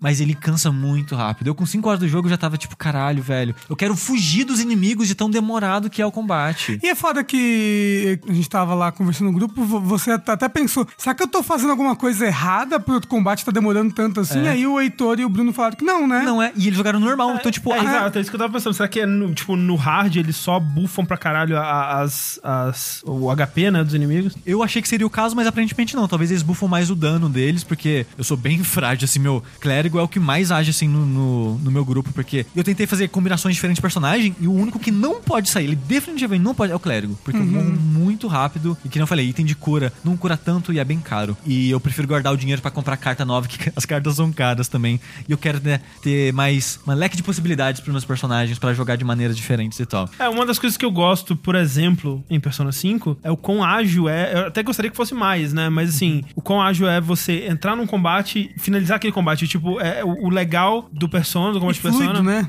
É você descobrir, cara, como que eu vou acabar esse, essa luta antes da mulher começar a cantar no- na música tema. E, tipo, se eu não conseguir isso, eu já falhei. E tipo, com o passar dos anos, é, os RPGs japoneses, né, eles foram pra tipo, ah, vamos fazer agora tudo em tipo, tempo real, controle dinâmico e tal. Só que uma outra vertente de estúdios foram tipo, não, só vamos pegar o em turno e usar o que o turno pode é, proporcionar pra gente, que é mais estratégia, né? Como aquele que lançou no passado que eu gostei, o Bruno gostou e você gostou mais ou menos. Night War, aquele. Não, que vai lançar agora pra Steam, o Octopath Traveler. Sim, tipo ele. É um excelente Não, combate de turno. Não, eu gosto muito do combate dele. É um dos melhores de RPG de combate turno que eu já joguei, assim, sabe? É. Eu gosto muito do Battle Chasers, né? O Night War, quando ele tá falando. Uhum. Prefiro a esse. Porque o, o combate do Battle Chasers é muito semelhante ao do. do Steam World Quest. Só que sem, a- sem as cartas, né? A estrutura mais tradicional. Você tem seu grupinho. Só que também tem muito isso de muito foco em buff, debuff e esse tipo de coisa. Ah, e uma outra coisa semelhante é: esse jogo, o Steam World Quest, não tem mana, né? O que tem é. Você tem as cartas normais que não tem custo de uso. E cada vez que você usa essas cartas, você ganha um ponto de Steam, de vapor. Eu, eu acho que é isso daí. De qualquer forma, você ganha um ponto da, da barra de especial. Aí você tem cartas mais fortes que vão gastar esses pontos. Que vai gastar um, dois, três. Às vezes tem carta que gasta tudo e dependendo da quantidade faz coisas diferentes. Então você é muito ritmo de vou usar ataques normais para construir uma barra para usar ataques mais fortes. E o Battle Chaser, ele tem uma barra de mana, mas todo personagem tem tipo 10, 20% excedente que você constrói usando ataques normais. E tem ataques especiais que usa os excedentes com habilidades especiais e tal. Então é meio que a mesma lógica de vou, ata- vou dar ataques normais pra usar ataques especiais e, e com essa dinâmica de buff, debuff e tal. Só que, apesar do Sword Quest ser mais bonito, eu achar mais carismático, cara, o combate do Battletoads é muito melhor. Você vai continuar jogando? Disseram ali que 13 horas pra terminar. 13? Eu vi outra pessoa falando que é 20. Mas você- se for 20 horas, você continua? Eu vou insistir porque eu gosto do estúdio. Ah. Só porque eu gosto muito do estúdio. E é, e é realmente só por causa disso. Eu acho que o problema do Sword Quest é que ele queria ser muito pra todo mundo, sabe? Até uma parada que eu achei estranhíssima nele. O level, a maneira que o level funciona nele, você ganha level relativamente rápido. Que, que eu falei, as lutas são demoradas, então, tipo, quatro lutas você ganha um level. Aham. Só que, tipo, faz de conta que você chegou no level 15, os inimigos param de dar level pra você. Dessa missão. É, ele meio que tem um, um gargalo. Tipo, Mas você continua enfrentando. É. Não é tipo aqueles RPG que o inimigo foge de você. Sim, sim. Então, tipo, ah, eu fui na missão e só peguei 60% dos baús. Quero Aham. rejogar elas. Ah, que bosta, hein? E você já foi, tipo, uma, duas missões pra frente, Não. você voltou nela, Não. você não ganha mais experiência, porque você já tá um level acima dos inimigos. Que Tem como absurdo. fugir da luta? Tem, mas você só foge. Quando você foge, você volta pra tela inicial. Tipo, aquele jogo ele tem, tipo, meio que telinha, tipo beat'em up. Sei. Você anda a telinha e vai pra próxima, pra cima, pra baixo, essas coisas. É muito bizarro, porque o jogo ele trava você no level, tipo, ó, você não pode estar acima disso aqui. E o level é um bônus muito alto.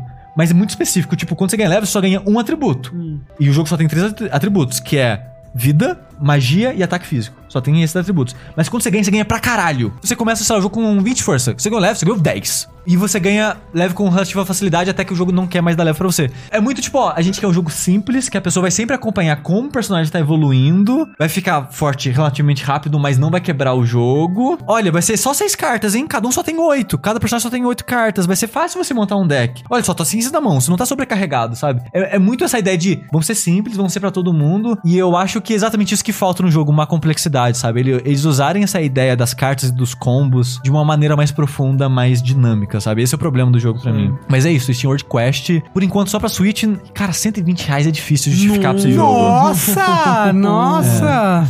Tudo no Switch é muito caro, mas é. É, eu acho que ele tá 20, 25 É, dólares. então, é, é foda, né? Que tipo, 20, 25 dólares vira 120 reais. Gente, Tipo, que, que época que o estamos jogo- vivendo? ele não vai- é, não tem como comprar nenhum jogo. Ele vai sair, eu acho Acabou que ainda esse. Eu acho que ele vai sair ainda esse ano pra PC, PS4 e, e Sony. Espera pra sair pra PC, provavelmente vai ser a plataforma mais barata. O jogo provavelmente não vai ser muito pesado. E dá uma chance lá, porque no Switch é difícil justificar ali por 120 reais. Falando em jogos difíceis de justificar, é, eu quero falar de um jogo que tá na boca do povo aí, tá na boca da polêmica, que é o Days Gone. Eita, mas é pra isso que eu vim aqui hoje. Você tá querendo jogar Days Gone, Rafa? Não, nem um pouco. então por quê? Como, não Ah, é legal você ver. Eu gosto de vídeo de acidente, sabe? Entendi. Eu gosto, você vê o meu YouTube, é pessoas desmaiando. Nossa, tinha um que esses dias que tava lá recomendado, crianças desmaiando. Eu falo, caramba, por que, que eu assisto essas coisas? Aí eu vou lá e dou play. Mas o André acho que não vai destruir muito o jogo, não. Ele tá gostando. É, então, assim, eu, Ah, não, então eu não quero que você É, fale. então, pois é, eu falei que eu ia decepcionar um pouco. Eu acho que assim, ele é um jogo decepcionante pro padrão de exclusivo da Sony, sabe? Ele é decepcionante quando você pega God of War, quando você pega Uncharted, quando você pega Spider-Man. Você pega a PlayStation All Stars Battle Royale. Exato. Pro track record, digamos, da Sony recente aí, ele é um jogo aquém, assim. E ele é um jogo que ele teve um desenvolvimento muito difícil, né? Ele foi anunciado há bastante tempo já. Quando ele foi anunciado, já não era uma coisa que você fala, ó, Não. caralho, que Não. fé que eu tô botando nesse jogo, hein? Ele foi desenvolvido pela Band, né? Que é um estúdio que trabalha. Eu não sei se ele é first party, se a Sony é dona dele, mas ele trabalha bastante com a Sony. É o estúdio que fez a série Siphon Filter no- na época do PS1. É, na verdade, antes disso, eles fizeram o, o Bubsy 3D, né? O primeiro jogo do estúdio foi o Bubsy 3D, começaram muito bem. E aí, mais recentemente, né? Nos últimos anos, na era do PS3, principalmente agora, eles viraram meio que um estúdio de porte, né? Eles. Ou, ou de versões portáteis de, de grandes jogos, né? Então eles fizeram aquele Uncharted de Vita, eles fizeram, acho que o Killzone de, de PSP. ou de PSP ou de, ou de Vita também, não sei. O de PSP, desculpa, é o Resistance. Antes de trabalhar no Days Gone, eles estavam trabalhando numa versão de Vita do Infamous. Não sei se não tava dando certo ou o que que era, mas eles tiveram a oportunidade de fazer um pitch de um jogo de PS4 pra Sony. E eles meio que venderam essa ideia de, ok, é um jogo de zumbi, é um The Walking Dead com é, aquele seriado dos motoqueiros, Sons of Anarchy, né? Uhum. E é meio que essa premissa. Você é um, rapaz chamado Deacon St. John, que ele faz parte de um, um motoclube. De alguma forma, começa a rolar o apocalipse zumbi, né? E não são exatamente zumbis, é o que eles chamam de freakers, mas, né, pra todos os efeitos é o apocalipse zumbi. Quando eles estão em, em hordas, né, eles funcionam um pouco como os zumbis do Guerra Mundial Z lá, que eles... Uma horda, né, tipo como se fosse um uma, uma, uma né? correnteza. É, É bonita, tipo a correndo estação atrás da. Sé. É tipo a todo estação dia da seis da tarde. É, é bem tipo a estação da Sé. E aí você começa a acompanhar a história dele é, já no meio desse apocalipse zumbi, onde ele tá com a esposa dele, a esposa dele é, é esfaqueada por alguém que tá se transformando ali. Eles tentam fugir da cidade num, num helicóptero de uma organização governamental, que tá meio que cuidando das coisas ali. Será que tá envolvido nessa porra toda? Será? Fica aí o mistério. Maldito governo. E aí, no helicóptero, tinha espaço só pra duas pessoas. Tava ele, a esposa e o, o, o brother dele do motoclube, né? Ele vai e decide colocar a esposa dele no, no helicóptero pra ela ser levada, né? E em vez de ele ir no helicóptero também, ou o amigo dele ir no helicóptero também, os dois ficam pra trás. Que eu achei já uma decisão bem burra. E já que ele apontou a arma na cabeça do cara que tava deixando a pessoa entrar no helicóptero, por que, que ele não falou deixa os três entrar de uma vez? É, uma pessoa. Ou então. Fica você pra É, trás. exato. Dá uma coronhada no rapaz ali e sobe os três. Enfim, ele se separa então da, da esposa, ele fica sabendo pra qual posto de saúde, né, que a esposa dele tá sendo levada. E ele eventualmente vai pra lá, encontra tudo destruído, ele presume que a esposa morreu, corta pra uns dois anos depois, onde a sociedade já tá começando a criar pequenas comunidades ali, tentar viver nesse mundo do apocalipse onde essas hordas existem e, e você tem que lidar com elas. Né, Você começa vivendo essa vida, fazendo pequenos trabalhos pra donos de- dessas comunidades e tudo mais, e vivendo nesse mundo que as ameaças não são só os mortos, mas também os vivos. Ah, meu Deus. Não! É, eu não sei se os zumbis são mortos, né? Tem essa coisa também. Eu imagino que a história eventualmente pra onde vai se focar em como eles funcionam e, e o que que criou eles, esse tipo de coisa, mas. Ou não. Eu acho que sim, pelo rumo que a história tá tomando, eu acho que sim. Hum. E aí ele tem esse plano de ir com o, o Boozer, né, que é esse amigo dele, pro norte, pra eles começarem do zero,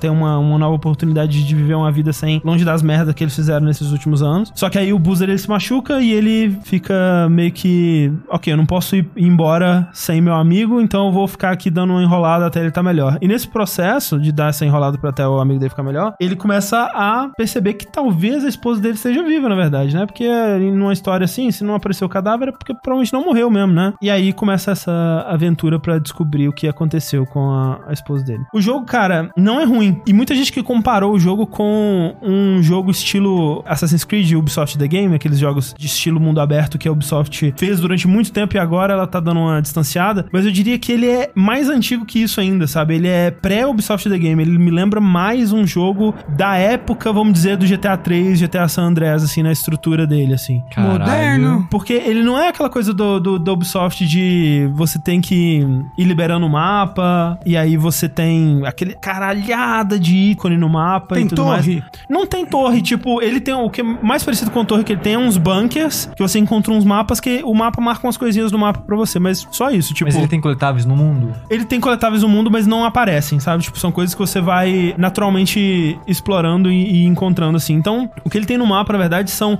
ícones que representam NPCs. É aquela estrutura do garoto de recados que vai recebendo missões e, e completando essas missões que raramente tem a ver com a sua quest principal, exceto quando tem a ver com a sua quest principal. Todo jogo de- desse, desse escopo, ele com certeza teve muitos problemas de desenvolvimento, muita coisa mudou no processo, né? E muita coisa não é como os desenvolvedores gostariam que fosse. Mas nesse, cara, é tão visível isso, sabe? No vídeo aqui da, da transmissão ao vivo que tá passando, a gente tá vendo uma cena que a câmera dela é totalmente como se fosse uma cena de gameplay, mas você não controla. Um flashback do Deacon com a esposa dele. Pera, de não é, eles- o, não é o jogador que tá controlando essa câmera? Não, não, não. É uma cutscene onde você tem controle da câmera só, mas o, o- Ah. a moto é Guiado sozinho. é guiado sozinha.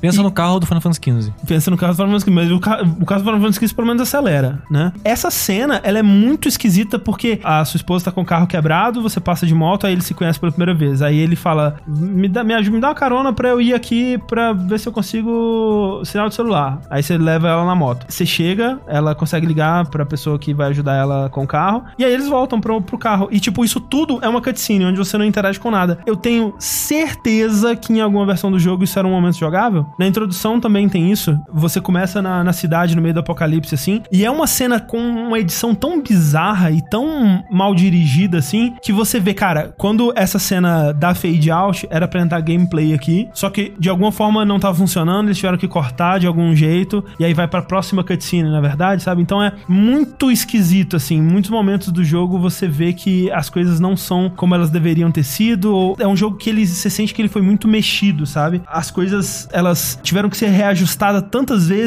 que na, na forma atual delas, elas não fazem muito mais sentido. A dinâmica do jogo, a estrutura dele, é que você tem esses acampamentos que são geridos por essas pessoas que são meio que são o, o mais próximo de um governo que você tem ali, né? Só que cada um tem um acampamentinho que dentro do acampamento é como se fosse uma cidade, uma comunidade própria ali dentro. Você é meio que um agente independente fazendo missões para esses acampamentos. E Em troca do quê? por exemplo, um dos acampamentos, eles tem um cara que mexe com armas, então lá você vai conseguir armas melhores. Um outro, ele tem um mecânico de moto muito bom, e você tá querendo consertar sua moto porque ela foi desmontada e você tem que voltar ela pra sua glória anterior. Você não pode usar uma bicicleta? Não pode, ele não, ele não, jamais montaria na bicicleta. Pra cada acampamento tem uma moeda própria, que é o, meio que o respeito à influência que você tem no, no acampamento, que você vai conseguindo, completando missões pra esse pessoal. E você precisa desse respeito pra avançar na história principal? Alguma coisa Esse respeito é assim? literalmente moeda. Você tem tipo 3 mil. Aí pra você comprar um tanque da moto, você gasta mil de confiança, digamos assim. Uma, uma das coisas que ele fala é: assim que eu recuperar minha moto e o booster estiver bem, a gente viaja pro norte. Esse é o seu objetivo inicial pelas primeiras 10 horas do jogo. assim. Arrumar a moto. Arruma a moto e o booster tem que ficar bem. Então você tem que cuidar do booster e arrumar sua moto. Então pra isso você vai fazendo essas missões e tudo mais. Só que olha que estranho, tipo, o acampamento do cara que pegou a sua moto, eles levaram pro acampamento desse cara, que é o Copeland, eles desmontaram sua moto e venderam as peças. E aí quando você chega lá, já aconteceu, você não tem o que fazer, né? Então você tem que cooperar com esses caras e ajudar eles pra você conseguir recuperar a sua moto. Esse parece muito ser o seu primeiro objetivo. Só que você vê que o jogo foi mudado aí, porque esse Copeland, apesar de que ele te dá isso como seu primeiro objetivo, ele não te dá nenhuma missão pelas primeiras 10 horas de jogo. Porque eu acho que eles perceberam que, tipo, o jogador ele vai querer fazer a moto. Se a gente liberar a missão desse cara, o jogador só vai fazer a missão desse cara e vai ter a moto antes do que a gente precisa. Então, ao invés de remodificar como que essas missões estão distribuídas, ou o recompensa delas, ou o que quer que seja, ele simplesmente não te dá missão desse cara pra você fazer e poder recuperar a moto. E aí gera coisas bizarras, como, tipo, a primeira missão que você faz com esse cara, ou uma das primeiras, é uma missão onde ele tá te ensinando a caçar, e, tipo, isso acontece com 5 horas de jogo, e você nem é amigo dele, você meio que odeia ele, aí do nada corta pra uma missão que vocês estão indo caçar junto, como se você fosse mó brother, e nem tem uma mecânica de caçar dentro do jogo. É, a missão é meio que tipo assim, ô, se apontar pra cabeça daquele alce ali e atirar, ele morre, hein? Ah, Ah. porra, valeu, hein? É uma missão de tutorial que claramente tava no comecinho, e eles tiveram que empurrar, assim, explorando o mundo, você encontra uns sobreviventes, né? E aí quando você salva o sobrevivente, você pode escolher pra qual das comunidades você vai mandar ele. E aí tem uma coisa que não, qual é a decisão você vai tomar, né? Porque pra comunidade que você mandar ele, você vai ganhar pontos de influência, só que aí você tem que escolher, porque assim, esse Copeland, ele é um desses malucos conspiratórios de teoria da conspiração, Alex Jones, a água está transformando nossos sapos em gays, sabe? É, ele é esse cara, ele tem até um programa de rádio, assim, onde ele fica falando dessa conspiração e que o governo não deixava a gente ser livre, agora que é bom e tal, não sei. E você pensa, né, meio escroto esse cara. Só que aí o outro acampamento é uma velhinha, gente boa, que escraviza as pessoas. Tipo, ah, se, pra você ficar aqui no meu acampamento, você tem que ser meu escravo, ó, beleza? Se você tentar fugir, a gente vai te matar. Qual será que é pior, sabe? Ter essa decisão moral super difícil, assim. Chega naquela coisa do Infamous, que é tipo, você não vai escolher pela decisão moral, você vai escolher pelo, ok, eu preciso comprar armas melhores, então eu vou mandar uns escravos pra véia, né? Porque é o jeito, não tem o que fazer. Então, É, eu vi muitas pessoas criticando essa parada que o Deacon fala que ele tem né, um código, que ele não mata pessoas inocentes, mas ele vai lá e salva a pessoa e manda pra ser escravo. O jogo explora um pouco disso, porque tem uma, uma menina que é, é engraçado porque. Assim, a história do jogo é muito bunda. Tem uma menina que você encontra, é um- uma garota jovem, assim, que ela, ela sobreviveu os últimos dois anos. Ela é tipo a Newt do, do Aliens, sabe? Que ela sobreviveu sozinha por dois anos, só se escondendo e sendo inteligente e tal. E aí você resgata ela e manda ela pro campo do, do trabalho escravo. Ai, que bom. muito bom, ela fica muito feliz, inclusive. Eles questionam, tipo, isso. Ok, será que é melhor ela ficar aqui segura, mas escravizada? Ou no mundo onde ela provavelmente morreria? No caso, né? No mundo, gente, é, seria melhor. Eu acho engraçado essa parte porque ele começa a se afeiçoar por essa menina e a descrição da missão é assim: ela me lembra a sobrinha da minha esposa, eu nunca deixarei algo de ruim acontecer com ela. Em vez de, tipo, mostrar isso pela história, sabe? Você lembra, sei lá, The, é, The Last of Us, quando ele começa a olhar pro relógio, né? E você entende que ele tá pensando na, Na filha, filha. e tal. E nesse não, ele tem que descrever na tela, porque senão você não vai entender a, a nuance da, da situação, assim. Os atores, eles são bons atores, cara. O ator que faz o Deacon, ele é um bom ator. Terrivelmente mal dirigido, cara. Porque a parada mais bizarra desse jogo pra mim é que o Deacon, ele não cala a boca em nenhum momento, cara. Ele tá o tempo todo comentando sobre o que tá acontecendo, assim. Cara, aquele do podcast que você, É muito. você tweetou é maravilhoso, cara. É, é muito bom, porque ele tá ouvindo um podcast desse, desse Copeland, né? E quando termina, ele começa a gritar, falando: Ah, é, Copeland, você acha isso? Como se ele estivesse falando pro cara num estádio, assim, do outro lado da, da, da arquibancada. Só que ele tá sozinho na Só que ele tá estrada. sozinho. E eu entendo que, tipo, é que nem quando fizeram pro Spider-Man, né? Que ele tem uma versão da, da, da fala quando ele tá andando e uma versão da fala pra quando ele tá balançando na Pulando. teia, porque ele tem que falar com mais cansaço e tal, assim. E eu entendo que eles imaginaram que ah, a pessoa vai ouvir isso provavelmente quando ela tá na moto, então na moto faz barulho, ele vai falar um pouco mais alto. Só que é muito mal dirigido, cara, porque, primeiro, não tem duas versões disso, que eu acho ok, né? Porra, orçamentos também, né? Mas a decisão é bizarra, sabe? E podia ter feito um meio termo entre os dois que funcionasse tanto pra moto quanto pra ele. E ele tá falando sozinho, era, ele poderia falar como se ele estivesse só murmurando pra ele mesmo, sabe? Então é muito engraçado, assim, porque ele. Você entende Ele como tá que ele. brigando com o podcast. É, não, eu faço isso às vezes, só que eu faço murmurando pra mim, sabe? Ou, ou faço só em pensamento mesmo. Ele não para de falar. Então ele, ele mata um cara e ele começa a falar e ele não para. Ele fala: Te matei, hein, filho da puta. Gostou de ter morrido? Você gosta de matar as pessoas? Então agora eu que tô te matando. É bom, né? Ser morto por mim, né? E eu acho que seus amigos não vão gostar. E ele vai falando, velho. É impressionante, é muito engraçado. E você consegue ver exatamente como foi feito. Que, tipo, eles mostraram um vídeo de gameplay pro, pro ator e falaram, improvisa aí, vai. E, você vê que é uma coisa improvisada e o ator é muito bom, sabe? Ele consegue realmente passar o sentimento e a emoção e tal. Só que é muito exagerado e, e- e não vou falar da maioria, mas é muito frequente que não casa com o que tá acontecendo na tela, sabe? Tipo, eu tô tentando fazer o loot de um pano que tá no chão pra fazer molotov. Aí, sem querer, eu pego uma outra arma e dropo o meu machado, por exemplo. Aí eu, não, não, não, eu vou pegar meu machado. Aí ele, olha o que eu achei aqui, sabe? Que não, não, não condiz com a situação e, tipo, te tira um pouquinho do momento, assim. E várias coisinhas, assim, que vão te deixando, tipo, cara, eu entendo a ambição, mas tá muito longe da realização que eles quiseram fazer aqui. O combate parece bem ruim também, André. O combate é. Tem um botão de, de esquiva e um botão de melee. Ele tem tiro. Com as armas de fogo, você pode pegar um upgrade que você tem um bullet time, assim, né? Que é- fica mais lento e você consegue mirar melhor, que é divertido. Sempre gosto desse tipo de mecânica nos jogos. À medida que você vai pegando é, level, né? Você tem um skill tree que você vai evoluindo os seus ataques. Então o combate ele vai ficando mais interessante porque você começa a ter opções de finalizar um inimigo no meio de um combo que você tá dando, é, de prolongar o seu combo, de ataque melee também. Então ele vai ficando menos maçante o combate à medida que você vai evolu- evoluindo o personagem. Mas é aquela coisa, tipo, ele é um jogo muito mediano em tudo que ele faz, assim. Até na parte gráfica, por exemplo, eu acho ele muito bonito quando tá em cutscene de história. Mas fora disso, eu acho ele um jogo bem ok visualmente, assim.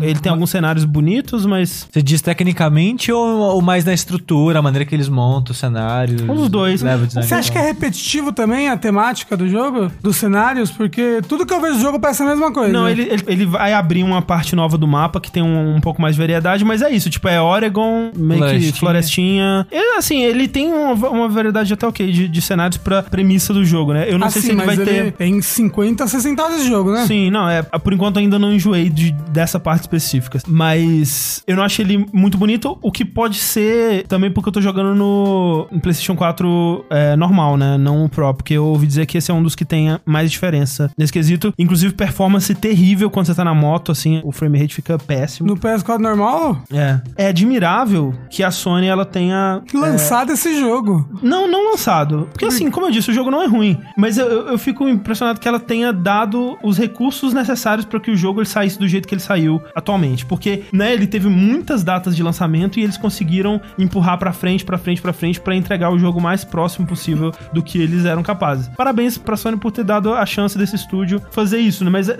é muito claro que é um estúdio que tá pela primeira vez numa empreitada dessa, né? Que, cara, é muito difícil você fazer um jogo com a ambição do que eles queriam fazer aqui, sabe? Mas é aquela fala do Furlan, né? Se você tentar, se você perseverar, se você não sei o que, nada garante que você vai conseguir. Exato. Mas e as hordas, que são o ponto principal do jogo? É, Certo? É o que Sim. mais vendeu o jogo pra todo mundo. É, é estranho porque eu vi, por, por exemplo, o Heitor ele me falou que ele tinha jogado 30 horas e ele não tinha encontrado. Eu encontrei uma com, sei lá, umas menos de 10 horas de jogo, assim, bem É. menos. Não era uma super horda, mas era meio que o que eles venderam no trailer. E realmente, cara, o momento mais divertido pra mim no jogo até agora foi quando eu enfrentei uma horda. E eu claramente não tava preparado. E é muito a experiência que eu tive quando eu joguei ele na BGS. E eu fiquei otimista pelo jogo, porque é uma dinâmica diferente, porque você tá correndo da horda, ao mesmo tempo que você tá fazendo ela é, afunilar por certos lugares onde eles ficam juntos e você tem que usar armadilhas e objetos do cenário explosivos que estão no cenário pra eliminar, porque se você for indo de um pra um, você não vai conseguir matar todo mundo, né? Então você tem que fazer uma coisa mais estratégica, assim. E foi, de longe, pra mim, o momento mais é, divertido do jogo. Eu, eu fico pensando, que nem, por exemplo, quando a gente tava falando semana passada aqui, a gente foi falar do jogo do Star Wars, né? Que a Respawn tá fazendo. E só de falar de skill tree e de que você vai poder é, dar upgrade no seu lightsaber, o, o Sushi quase teve uma síncope aqui, pelo amor de Deus, não, mais um jogo desse, socorro. E eu acho que é, é bem isso, tipo, se a ideia de um jogo mundo aberto, bem padrãozão, no estilo Far Cry, no estilo Assassin's Creed, no estilo pré-Assassin's Creed até, te parece interessante, se você não tá saturado, eu acho que Days Gone ele vai ocupar um espaço aí, ele vai coçar essa coceirinha, sabe? E é o que ele tá fazendo pra mim, assim, ele, ele realmente não faz muito bem nada do que ele faz. Eu tô levemente intrigado pra descobrir mais sobre esses zumbis e sobre a, a Nero, né, que é a a- essa organização governamental, que, tipo, ela é escrita como uma fonte que eu sempre leio nerd. Assim, o O parece um D, assim, eu sempre leio nerd. É só os nerds criaram zumbis. É. Na verdade, sim, se o mundo der errado em algum momento, tenho certeza que vai ser culpa dos nerds. Ele tem uma coisa legal que é a dinâmica da moto, assim. Eles queriam muito que você se importasse muito com a sua moto. E eu não acho que você se importa com a sua moto, mas ela cria uma dinâmica interessante. Que ela é como se fosse o seu cavalo, né? Só que na maioria dos jogos você pode ou chamar seu cavalo, ou pegar outro cavalo e tal. E a sua moto é a sua moto. Você não pode pegar uma outra moto que tá no mundo, arrumar Assoviar uma outra. pra É, assoviar pra ela chegar. Então, se acabou o combustível, né? Você tem que encontrar uma, um galão de combustível e levar até a sua moto. Você tem que sair a pé, encontrar e levar até a sua moto. Parece divertido. É divertido, é- cria situações meio emergentes, né? O máximo que esse jogo chega de emergente, fora o essas hordas, que eu achei que foram os momentos mais imprevisíveis, assim, dele. A parada da moto em si, eu queria sentir mais esse apego, porque eles têm muito essa afeição pelo lado motoqueiro do, do, do jogo, sabe? Só que o Deacon em si, ele é um personagem meio bunda. Talvez ele seja parte do arco dele, né? Dele perceber que ele é um cara meio bosta e, e- e melhorar, mas eu não sei se vai ser isso ao longo do jogo. Tem um momento onde ele literalmente fala: Nós não somos racistas, eu tenho até um amigo negro. Ele literalmente fala isso. É, foi meio- foi meio Ah, não. doloroso. Tem uma fala que o Heitor botou, que é ele falando do sistema Ah, carcerário. vi. Nossa, que. Essa parece assim, do. do... Nossa, eu, eu não quero jogar jogo. Depois que eu vi aquela fala, eu falei, cadê o céu? Se, mas se fosse lá um arco de redenção do personagem, não é, entendeu? Provavelmente. Ele vai É, ser esse mesmo não bosta pra sempre. Ma- o que me prende no jogo e que vai me fazer jogar mais pra ver pra onde vai essa, essa história, pelo menos, é. A síndrome de Estocolmo. Não, é essa coisa da história pra eu saber, né, pra onde que isso tá indo, de alguma forma. Eu já ouvi spoilers de que não é pra um bom lugar, mas eu quero saber, pelo menos, pra onde que isso tá indo. E realmente, cara, tem um certo tempo que eu não jogo um jogo assim, de mundo aberto, onde você vai fazer as missõezinhas e você vai enchendo barrinhas e você vai pegando mais habilidades que, tipo, pô, eu vejo meu skill tree, cara, eu quero o próximo nível pra eu melhorar a moto e melhorar as coisas e tal. É gostoso dirigir a moto? É ok. Como eu disse, ele não é ruim, mas ele não é nada demais também. Ele é um jogo bem mediano, assim. É um jogo. Falando em mundos dominados por hordas de zumbis, falar aqui de um jogo que não tem zumbi, nem um mundo. Que Na verdade, vamos falar do jogo que, que todo mundo jogou nessa casa. Praticamente, né? Men- menos André. Eu joguei. Menos o André, jogou? olha aí. Aí, ó. Que foi o Yoshi's Crafted World. Isso que é o mundo... De papelão do Yoshi. Mundo montado do Mu- Yoshi. Mundo de papercraft do Yoshi. Isso. E, e não só de Papercraft, é tipo de gambiarras e coisas. Isso que eu- Mundo de gambiarra do Yoshi, esse é o nome. É. Porque é muito legal isso que, pra quem não viu esse jogo do Yoshi, ele é como se fosse o Yoshi fosse um bichinho de pelúcia num mundo de verdade. É um bichinho de pelúcia menos de pelúcia do que o último jogo do Yoshi, que ele era realmente um bichinho de Sim, sim, pelúcia. mas, é- mas no contexto é como se ele fosse um Hum, bichinho ali. Só que, tipo, por exemplo, a- as fases, elas são como se fosse fossem algo real, usando papelão, usando tampinha de garrafa. É, é como se eu, é, criança prodígio, e meus 100 amigos resolvêssemos criar um super cenário aqui, entendeu? Uma vez na, na escola eu tinha um trabalho que era fazer uma cidade de maquete assim, né? Eu peguei umas caixas de creme dental, pasta de dente, e coloquei um papel, sulfite, desenhei uns, uns, umas janelinhas pra fazer o prédio. Aí coloquei uma caixa de areia, coloquei assim, pl- plantei os prédios na caixa de areia. Aí peguei uns palitos de picolé, e enfiei numas mangas verde. Nossa. Aí eu coloquei assim pra ser as árvores, assim. Não acredito que o André inventou Yoshi's Crafted World. Aí eu cheguei e, tipo, parece que todo mundo era filho de arquiteto. Todo mundo tinha feito as paradas, suas maquetes com vidro e uns rios, assim, com água de verdade. E eu, caralho, velho, eu nunca fui tão, tão triste da minha vida. É porque foi o pai de todo mundo que Então, fez. exato, mas foi essa porra, velho. Todo mundo pediu pro pai fazer e eu fiz a minha. E a minha era a mais feia de todas. Ah, não. Na- a sua descrição foi a mais linda de todas. É verdade. Mas uma coisa muito linda também é esse jogo, a maneira que ele coloca você nesse mundinho. Por exemplo, tem uma fase é como se fosse numa floresta ou num campo no contexto do jogo. Mas você presta atenção, você tá meio que no quintal de alguém, sabe? Sim, sim. Tipo, você vê um muro atrás, você vê, tipo, sei lá, vasos de planta, você vê a terra no chão. Aí tem mundo que você tá, que, sei lá, é o deserto. Aí você vê que é uma caixinha de areia. Aí tem fases, sei lá, que é parece uma parada espacial. Aí você vê a cortina, você vê os, os aramezinhos puxando as navinhas voando, sabe? Tipo, é tudo bem manual, como se fosse realmente umas crianças juntando e fazendo esse mundo mágico. Ah, não, sabe? questão de asset, assim, esse jogo é impressionante. Como todos os assets dele tem esse negócio de isso é alguma coisa que daria pra você montar no mundo real, sabe? Se você pegasse papel e picotasse desse jeitinho, garrafa pet. Ele, ele é um jogo clássico do- da série do Yoshi de plataforma, né? Que vem desde o do Yoshi Island e que tem essa pegada do jogo anterior, né? Do Yoshi, que é do Woolly World, de ser tudo construído com coisas reais. E ele tem as mesmas bases de colecionáveis que tem desde o Yoshi's Island. Moedas vermelhas pra coletar na fase, florzinhas grandes e você tem que chegar na fase com o máximo de vida possível. Só que eles pensaram, nossa, a gente gastou muito dinheiro pra fazer cada uma dessas fases aqui desse jogo, gente. Haja dinheiro, Nintendo faliu por causa desse jogo. A gente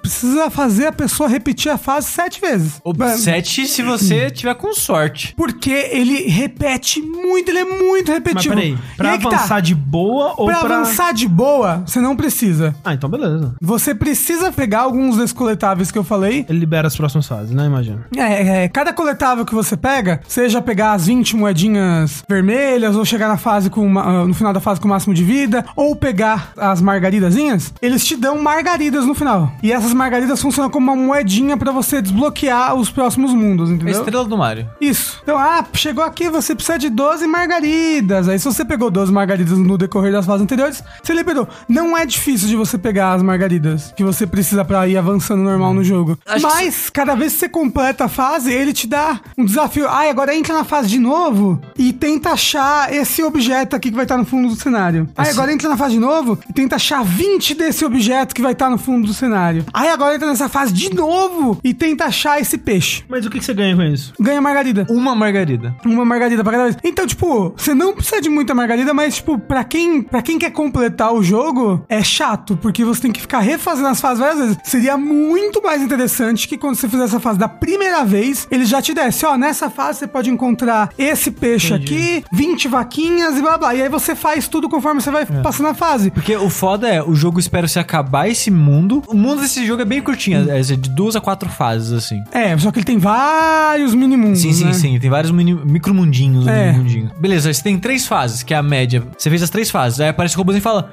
Ô, ouvi dizer que tem uma coisa assim, assim, assada naquela fase. Traz pra mim. Aí você faz desde que ele pediu. Aí você vai lá entregar pra ele. Ele fala: ah, agora tem esse. Então ele vai te dar numa ordem e você vai ter que refazer aquele mundo na ordem que ele te dá. Então, assim, o, problema, o problema não é ele ter essas coisas opcionais que, Não. que te fazem repetir a fase. O problema é que ele, ele vai te dando essas coisas aos pouquinhos, né? E seriam coisas que, se ele te desse tudo de uma vez, você conseguiria fazer várias, né? É, e o pior, ele te dá aos pouquinhos, mas você tem que fazer a anterior. E aí, como eu falei, você chega numa fase e tem que achar uma vaca. Aí ele te fala, ai, agora acha acha 20 pirulitos na mesma fase, eu acabei de fazer essa fase. Pra mim, que eu quero completar tudo, eu fico na obrigação de fazer a mesma fase que eu fiz de novo pra achar as 20 vacas. Sendo que elas já estavam antes. O Se ele me bom- desse tudo de uma vez só Assim, pra fazer. É, o bom dele fazer assim é que eu imediatamente ia desencanar disso. Porque parece bem desagradável mesmo. É desagradável. Tipo assim, ó, ele tem um- uma coisa mais repetitiva de você refazer a fase que é legal. Que é, quando você termina uma fase, você pode fazer ela invertida. O jogo é jogo de plataforma, side-scrolling, 3D e tal, mas é aquela câmera fixa, né? Vendo Uhum. Os personagens de de ladinho andando nas plataformas. Quando você termina ela, você pode jogar ela com a câmera virada a 180 graus. Isso, pra Então, trás. então você vai da fase do fim pro começo, olhando de trás pra frente do ângulo que você tava antes. É, E- então e, é- isso, é, é- isso é muito legal, porque você vê meio que Durex segurando as coisas no lugar, sabe?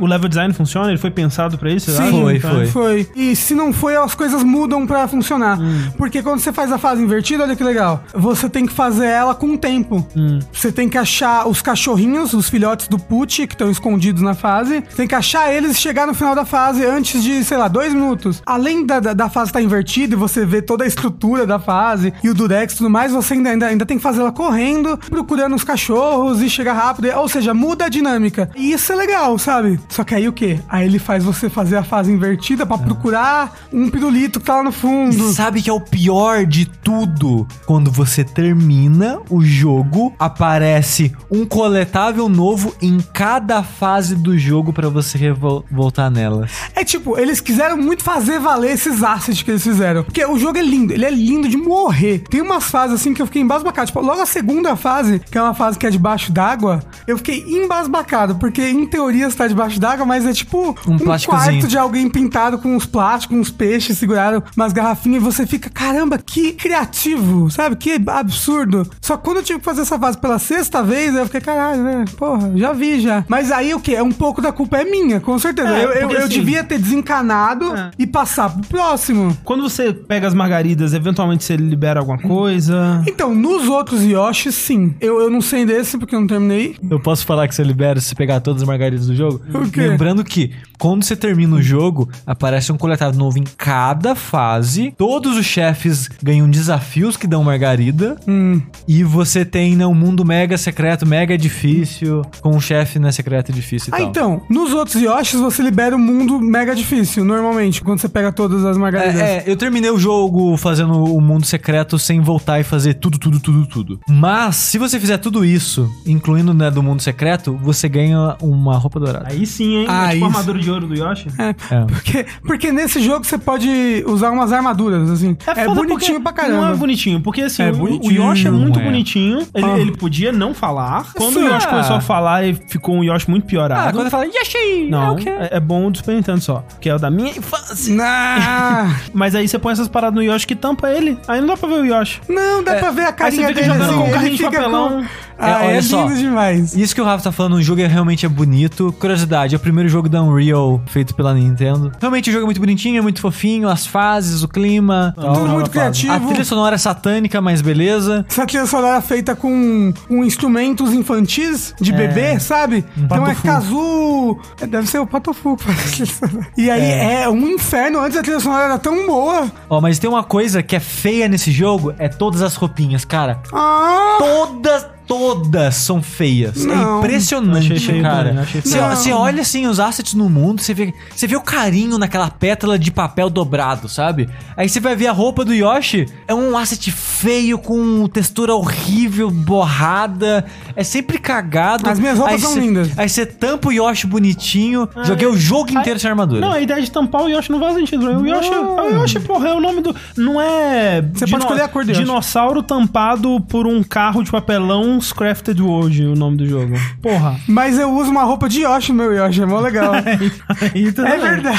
Aí tudo bem. É bonitinho demais. Ah, mas só, só, eu joguei pouquinho do jogo, né? Eu joguei uns dois mundos dele assim. Eu não fui enganado por isso, porque tem- a maioria dos jogos da Nintendo são assim, mas ele parece muito um jogo para uma criança de 2 a 4 anos de idade. Mas ele é. fica desafiador em algum momento? Não. Não, ele Só tem o mundo um- secreto. um- então, Só. antigamente o Yoshi era uma série difícil, né? O primeiro, Sim. ele é o difícil e o mundo secreto é impossível. Uhum. Depois o Yoshi começou a ser uma série que a Nintendo trata como série pra criança, assim, sabe? Tanto que, quando eu É. joguei o demo, eu, eu fiquei revoltado. Assim, tipo, quem é o desgraçado que coloca o botão de pulo no A, ou no bolinha, né? No, no canto do controle. Séculos de pulo no B, o cara tá quebrando essa tradição. Aí eu pensei, criança, a mão de criança não É alcança, pequena. né? É melhor Tem pra alcançar o o pulo, A. O pulo, que é o Porra. botão que mais usa, tem que estar na beiradinha. Caraca, é verdade, né? Então, cara, eu tenho certeza que foi por isso. Você recebe news da Nintendo, né, no Switch, né? Tipo, ah, olha esses joguinhos, blá blá. O Yoshi, por exemplo, a news que recebia Games for Kids. Aí tem vários joguinhos pra crianças de, Não, mas de assim, 5 a 10 anos. Ele é claramente para criança, visualmente e tudo mais, tematicamente, ele é muito um jogo infantil, assim. Mas Mas, eu- a Nintendo. Tem muitos jogos que eles começam assim e eles vão ficando mais desafiadores, mais interessantes. Porque assim, a gente tá focando muito no, nos coletáveis e tudo mais. O jogo em si, ele é legal, a progressão dele. Eu acho. É, Assim, ele é bem simples. Ele tem aquela dinâmica de cada fase vai ter uma coisinha nova, cada mundo vai ter uma coisinha característica dele. Só que é sempre bem pouco risco, quase não tem buraco. Só no, no último mundo tem bastante buraco. É um jogo que, pra colocar dificuldade, é muito puzzle, por exemplo. Como ele não tem muito desafio em buracos ou, ou desafio com inimigos, muito do desafio é você entender um puzzlezinho de física, alguma coisinha que tá acontecendo ali. O, o desafio é você achar os coletáveis, sabe? É, o, o- realmente o desafio mesmo é você achar os coletáveis pra você conseguir liberar as próximas fases. E mesmo assim são bem tranquilos de conseguir. É o primeiro jogo do Yoshi que eu joguei, do começo ao fim, terminei e tal. Me diverti muito nele com essa mentalidade de, cara, eu quero um jogo light, eu quero um jogo É. pra, me, pra relaxar e me divertir sem me preocupar Sem muito, sabe? E eu não falo isso desmerecendo do jogo, me desmerecendo o jogo, sabe? Ele é muito competente no que faz, mas ele tá sendo feito pra um público específico, sabe? E eu tentando me colocar nessa mentalidade, nessa, nessa vibe, assim, eu consegui me divertir bastante com ele. Eu tô, eu tô me divertindo bastante com ele. Eu sinto falta de como eram os Yoshi Islands anteriores, sabe? Eu gosto muito do Yoshi Island 1 e do 2. Ele tem uma parada eu que tô- eu não sei se é nova desse jogo, que o jeito que você mira, o ovo é um pouco diferente, né? É, bem diferente. Porque você consegue mirar em 3D, então ele não faz aquela parada de você aperta o botão pra mirar, e aí não é o alvozinho mexendo pra cima e pra baixo, você só confirma. Ah. Você tem realmente a mira, né? Você, você- escolhe onde o, al- o ovo vai. É. Que Tipo, você anda com o alvo em 2D, É. mas ele, ele, ele, esco- acerta. é, ele do- acerta em 3D. Pra ele funcionar em 3D, não tinha como ser daquele jeito antigo mesmo, então eu, eu entendo. Sushi, joga o primeiro Yoshi Island, é tão gostoso. É, aquela arte me dá negócio. Mas é a arte mais linda da história dos videogames. Porque o Sushi não gosta dessas artes do final do Super Nintendo. Você bota um filtro. Aí fica pior ainda. O que ele não gosta é o filtro. Você tem que tirar o filtro. É, joga com os pixel crocante. Fazer um mod do Yoshi Island com gráfico de Super Ah, Mario. mas uma Se a gente jogar mas uma- todos os Yoshis agora no saideira. Mas eu não tenho muita vontade de jogar o Yoshi do Super Nintendo, também porque o level design dele é uma parada mais Sonic, sabe? É, ele é mais uma coisa E eu não gosto muito desse level Mas design. Sonic, É, que ele é, Que é mais aberto. A fase de- está em todos os lugares. ele não é tão Sonic, não. Ele é, ele é mais Sonic, não diz É, que ele é ele- Sonic. é. Ó, o Kilomost ele deu uma ideia ali que eu achei, vou acatar agora e vamos utilizar dessa ideia. Qual foi o jogo do vértice? Ai, meu Deus. Foi Days Gone. Days Gone. então, beleza. Não, na verdade foi Mortal Kombat, que vocês não paravam mais de falar de Mortal Kombat. Não, essa é a sua impressão de quem não se interessa por Mortal Kombat. Ah, talvez. Mas eu acho que talvez Mortal Kombat, sim. Talvez, eu, eu votaria em Mortal Kombat. Então eu vou votar em É, Mortal eu, Kombat. eu acho que o, o melhor jogo é Mortal Kombat. Melhor? Não, mas é pra ser o melhor É jogo? o melhor jogo que a gente comentou hoje. Ah, então É. foi Dragon Age, né, porra? Sempre vai ser o jogo que eu joguei. E desses eu, eu prefiro o Mortal Kombat. É, talvez eu prefiro Dragon Age Mortal Kombat. Então é Dragon Age. Dragon Age, parabéns. GOT 2019. Também. Isso. Esses dias eu tava tão mal que eu tava pensando assim, eu tava zumbizando tanto que eu achei que o Márcio Barros ia aparecer lá em casa pra me amar, sabe? Alguma coisa desse nível. Ah, Porque nossa. Eu tava muito mal. Você pensou nessa piada há muito tempo? Rafa? Pensei, eu tava pensando, não, eu tava em casa mal, eu pensei, o Márcio Barros vai vir aqui. A gente fica por aqui com mais um episódio do Vértice. Semana que vem a gente tem um episódio de é, notícias pra falar de mais merda aí que o Range Pitchford fez, né? Não aguenta, não consegue. E enquanto isso não chega, eu sou o André Campos. Eu sou o Darcy. Eu tô morrendo. E até mais. Tchau. Tchau.